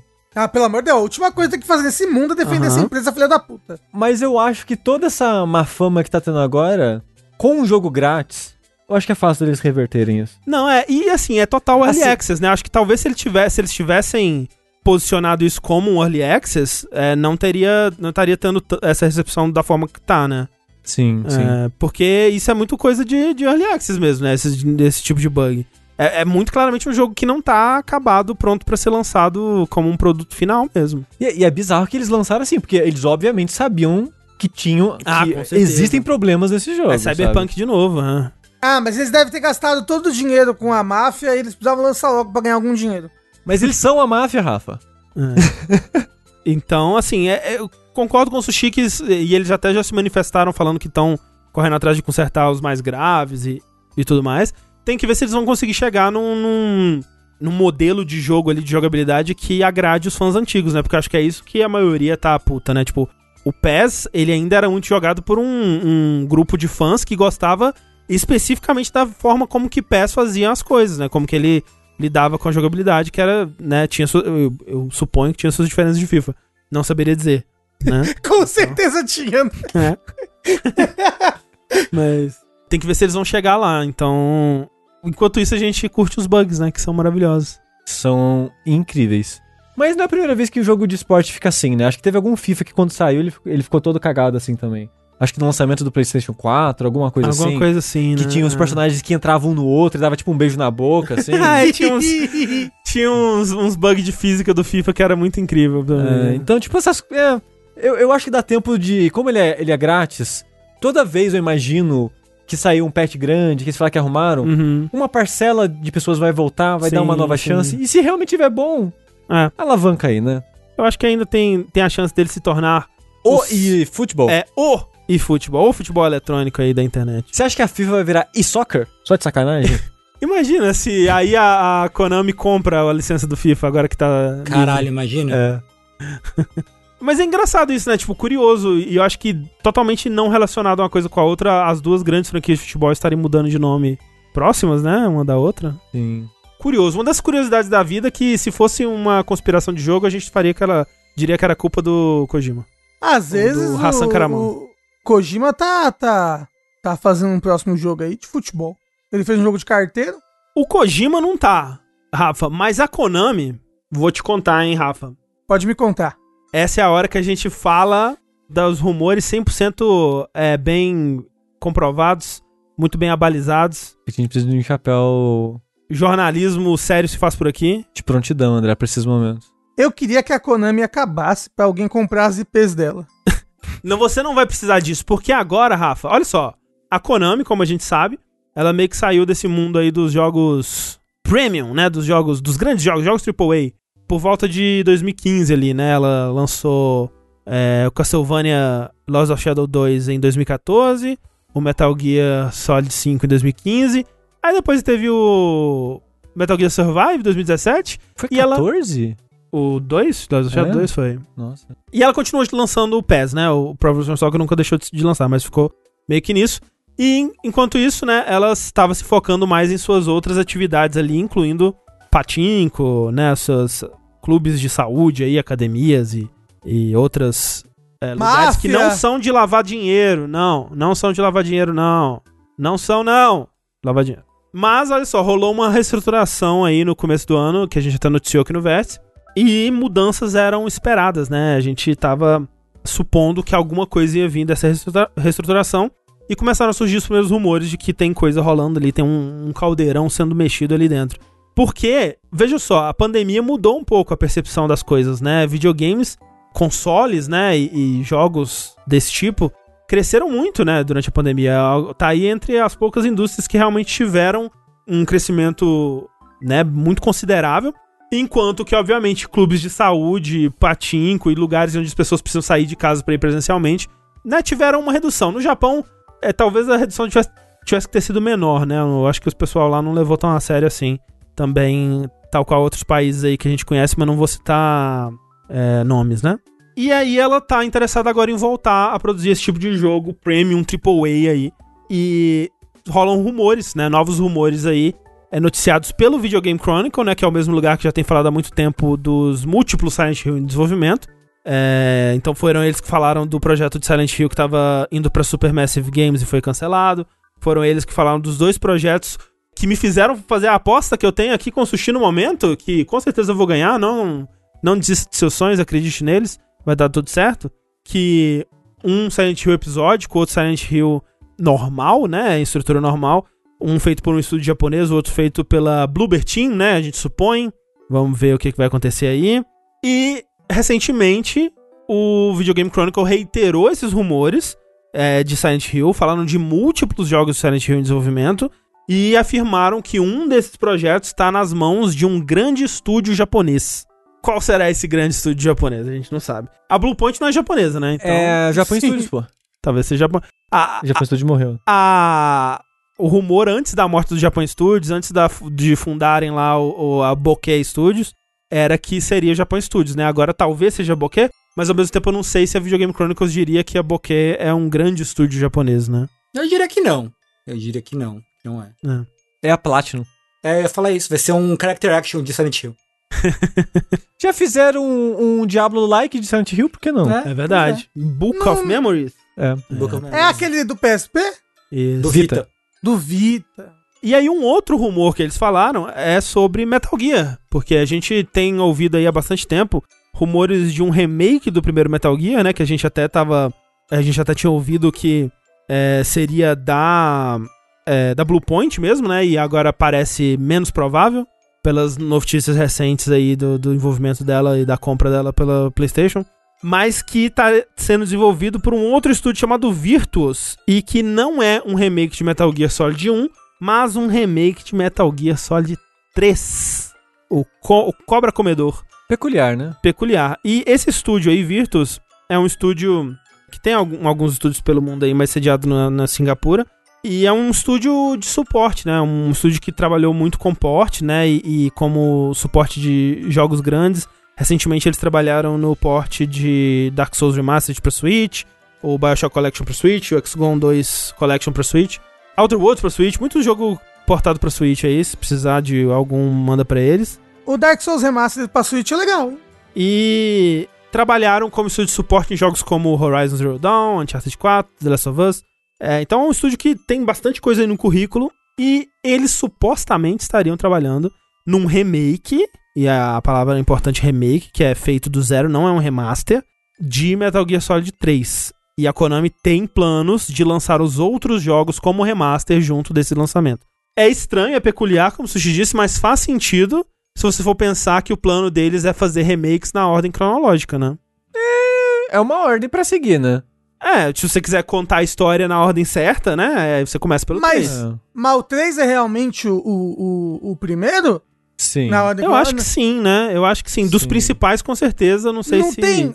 Não tem aquele um, um, um do PSP que, você, que, você, que ele tem um Q de Tower Defense, ele não Mas, é isso antes? é, mas isso é o Snake, é o Solid Snake, o boneco desse Metal Gear. O Acid. Do PSP é o Acid que tem. E, e o É. Acid não é canônico. O Acid também. não é canônico, o Portable Ops também não é canônico. É. E mesmo assim, Ah. o Portable Ops ele se encaixaria depois do 3. É, e o Peace Walker seria depois do 3 É, também. sim, sim. É, É, o, O, Metal Gear 1 e 2 originais de MSX também é depois do 3. é, o, o primeiro não é o 5, não. O 5 é antes dos de MSX.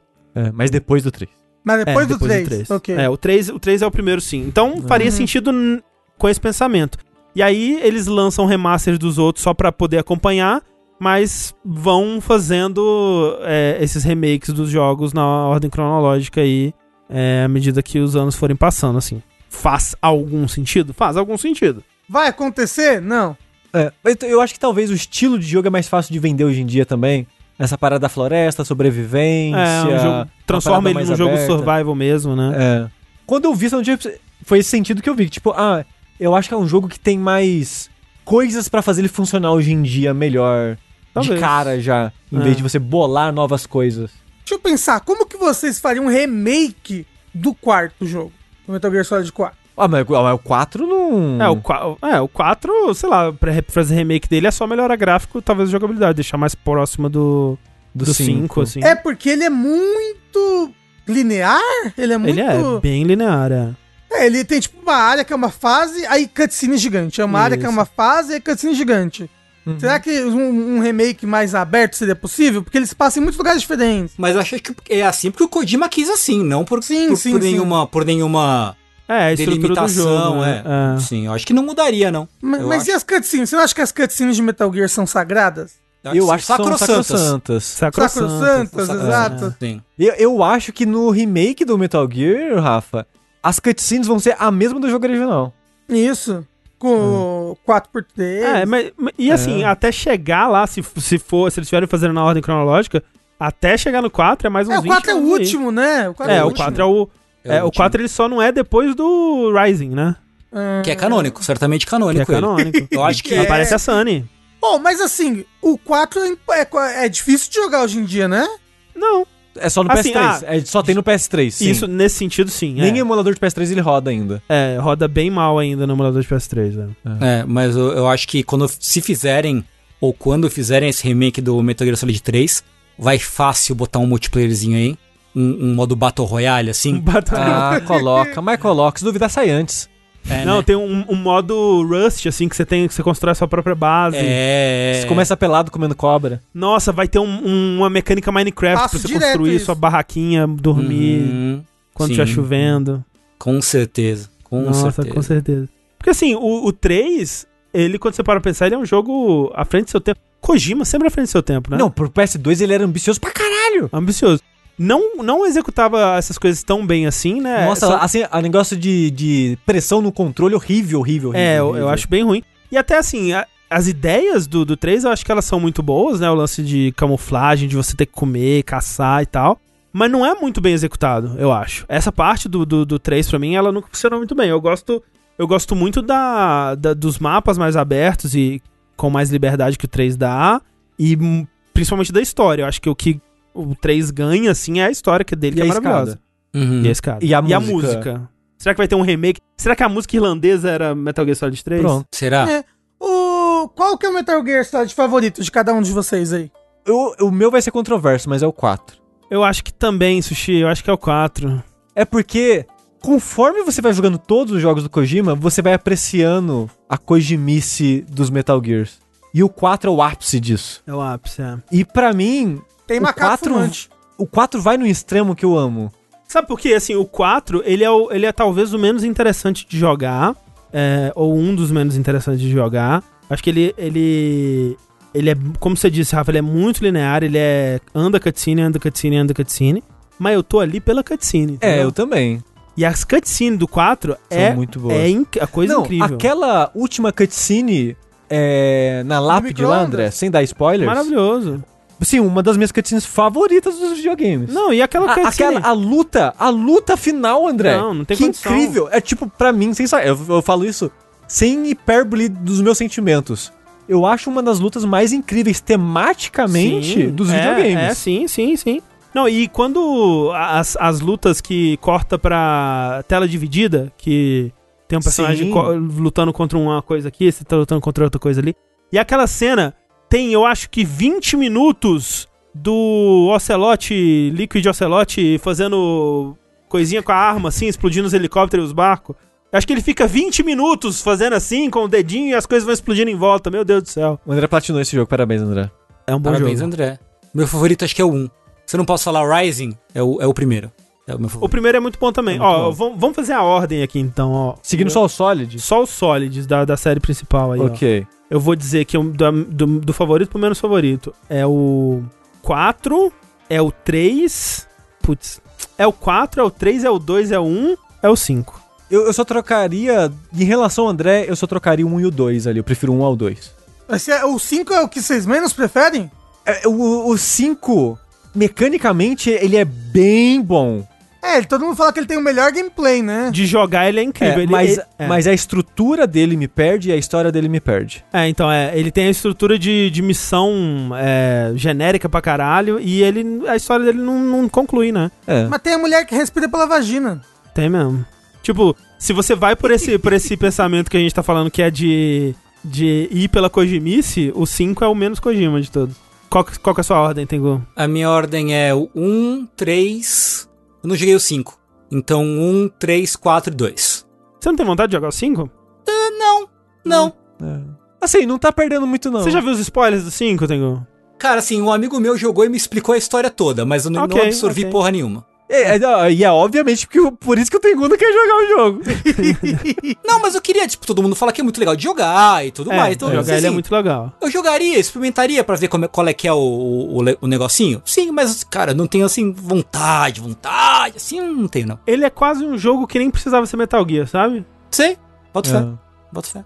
Alguém aqui jogou o Survive? Só pra saber. Não joguei, não. Não, mas o Bruno Isidro no chat falou que ama. Olha aí. Não ironicamente o Survive. Tá aí. Ok. Zumbis, né? Zumbis, zumbis. Mas eu coisa- posso cutucar ele pela, pela grade, Rafa. É verdade, ficou só lança. É. É de verdade. cristal. É, mas o fato é que tudo isso que foi reportado nessa notícia do Video Game Chronicle vai ser mostrado ano que vem. Isso significa que eu vou perder a minha aposta. ano que vem. Ups. É, André, se, se você quiser, no Melhores do Ano a gente faz outra aposta. Tá bom. Não, mas peraí. Você vai usar a camiseta junto com o sushi, porque ele também vai perder a aposta, né? Qual que Não. Ah, relembrando rapidamente, o- a nossa aposta, a minha com o André, é que o André acha que vai ser anunciado dois Silent Hills esse ano. A aposta, no caso, era essa, foi feita no começo do ano. E o André achava que seriam é, dois Silent Hills, Silent Hills Isso. seriam anunciados esse ano.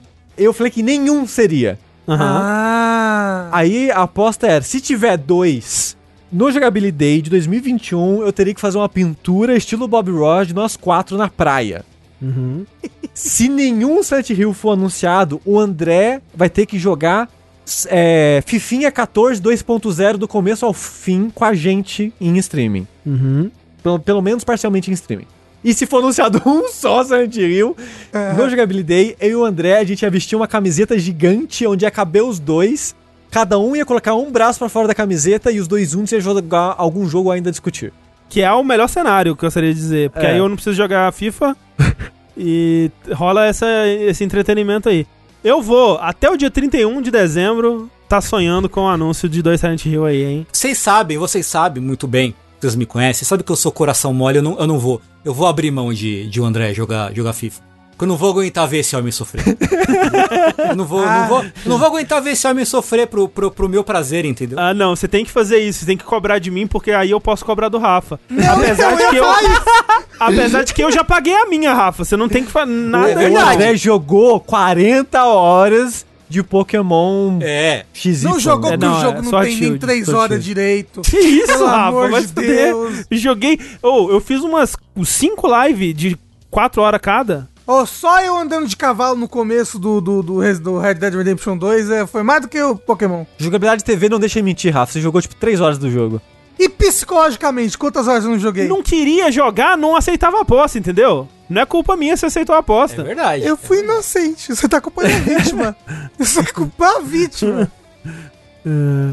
Enfim, esse é o nosso O vértice. Ricardo não colocou piercing até hoje. É verdade. Isso é uma sacanagem É, cara é não ter botado sacanagem. piercing no umbigo. Isso é uma sacanagem. Você tá vendo que a aposta não tem valor nenhum não, não aqui. né? tem. Diz isso pra Konami Credi- que vive disso. Credibilidade zero esses é, membros do Overnautibilidade. É foda. O pessoal não, não, não, não tem é, apreço ao valor da própria palavra, né? Mas, gente, esse foi o nosso vértice de hoje. Muito obrigado a todo mundo que compareceu, que tá aqui com a gente até agora. Essas foram as nossas notícias de hoje. E a dona Nintendo tá ali no canto pedindo comida, pedindo um agasalho. A gente vai ali cuidar dela. Enquanto isso, eu sou o André Campos. Eu sou o Eduardo Sushi. Eu sou o Rafael Aposta. E eu sou o Tengu. E até a próxima, gente. Tchau, tchau.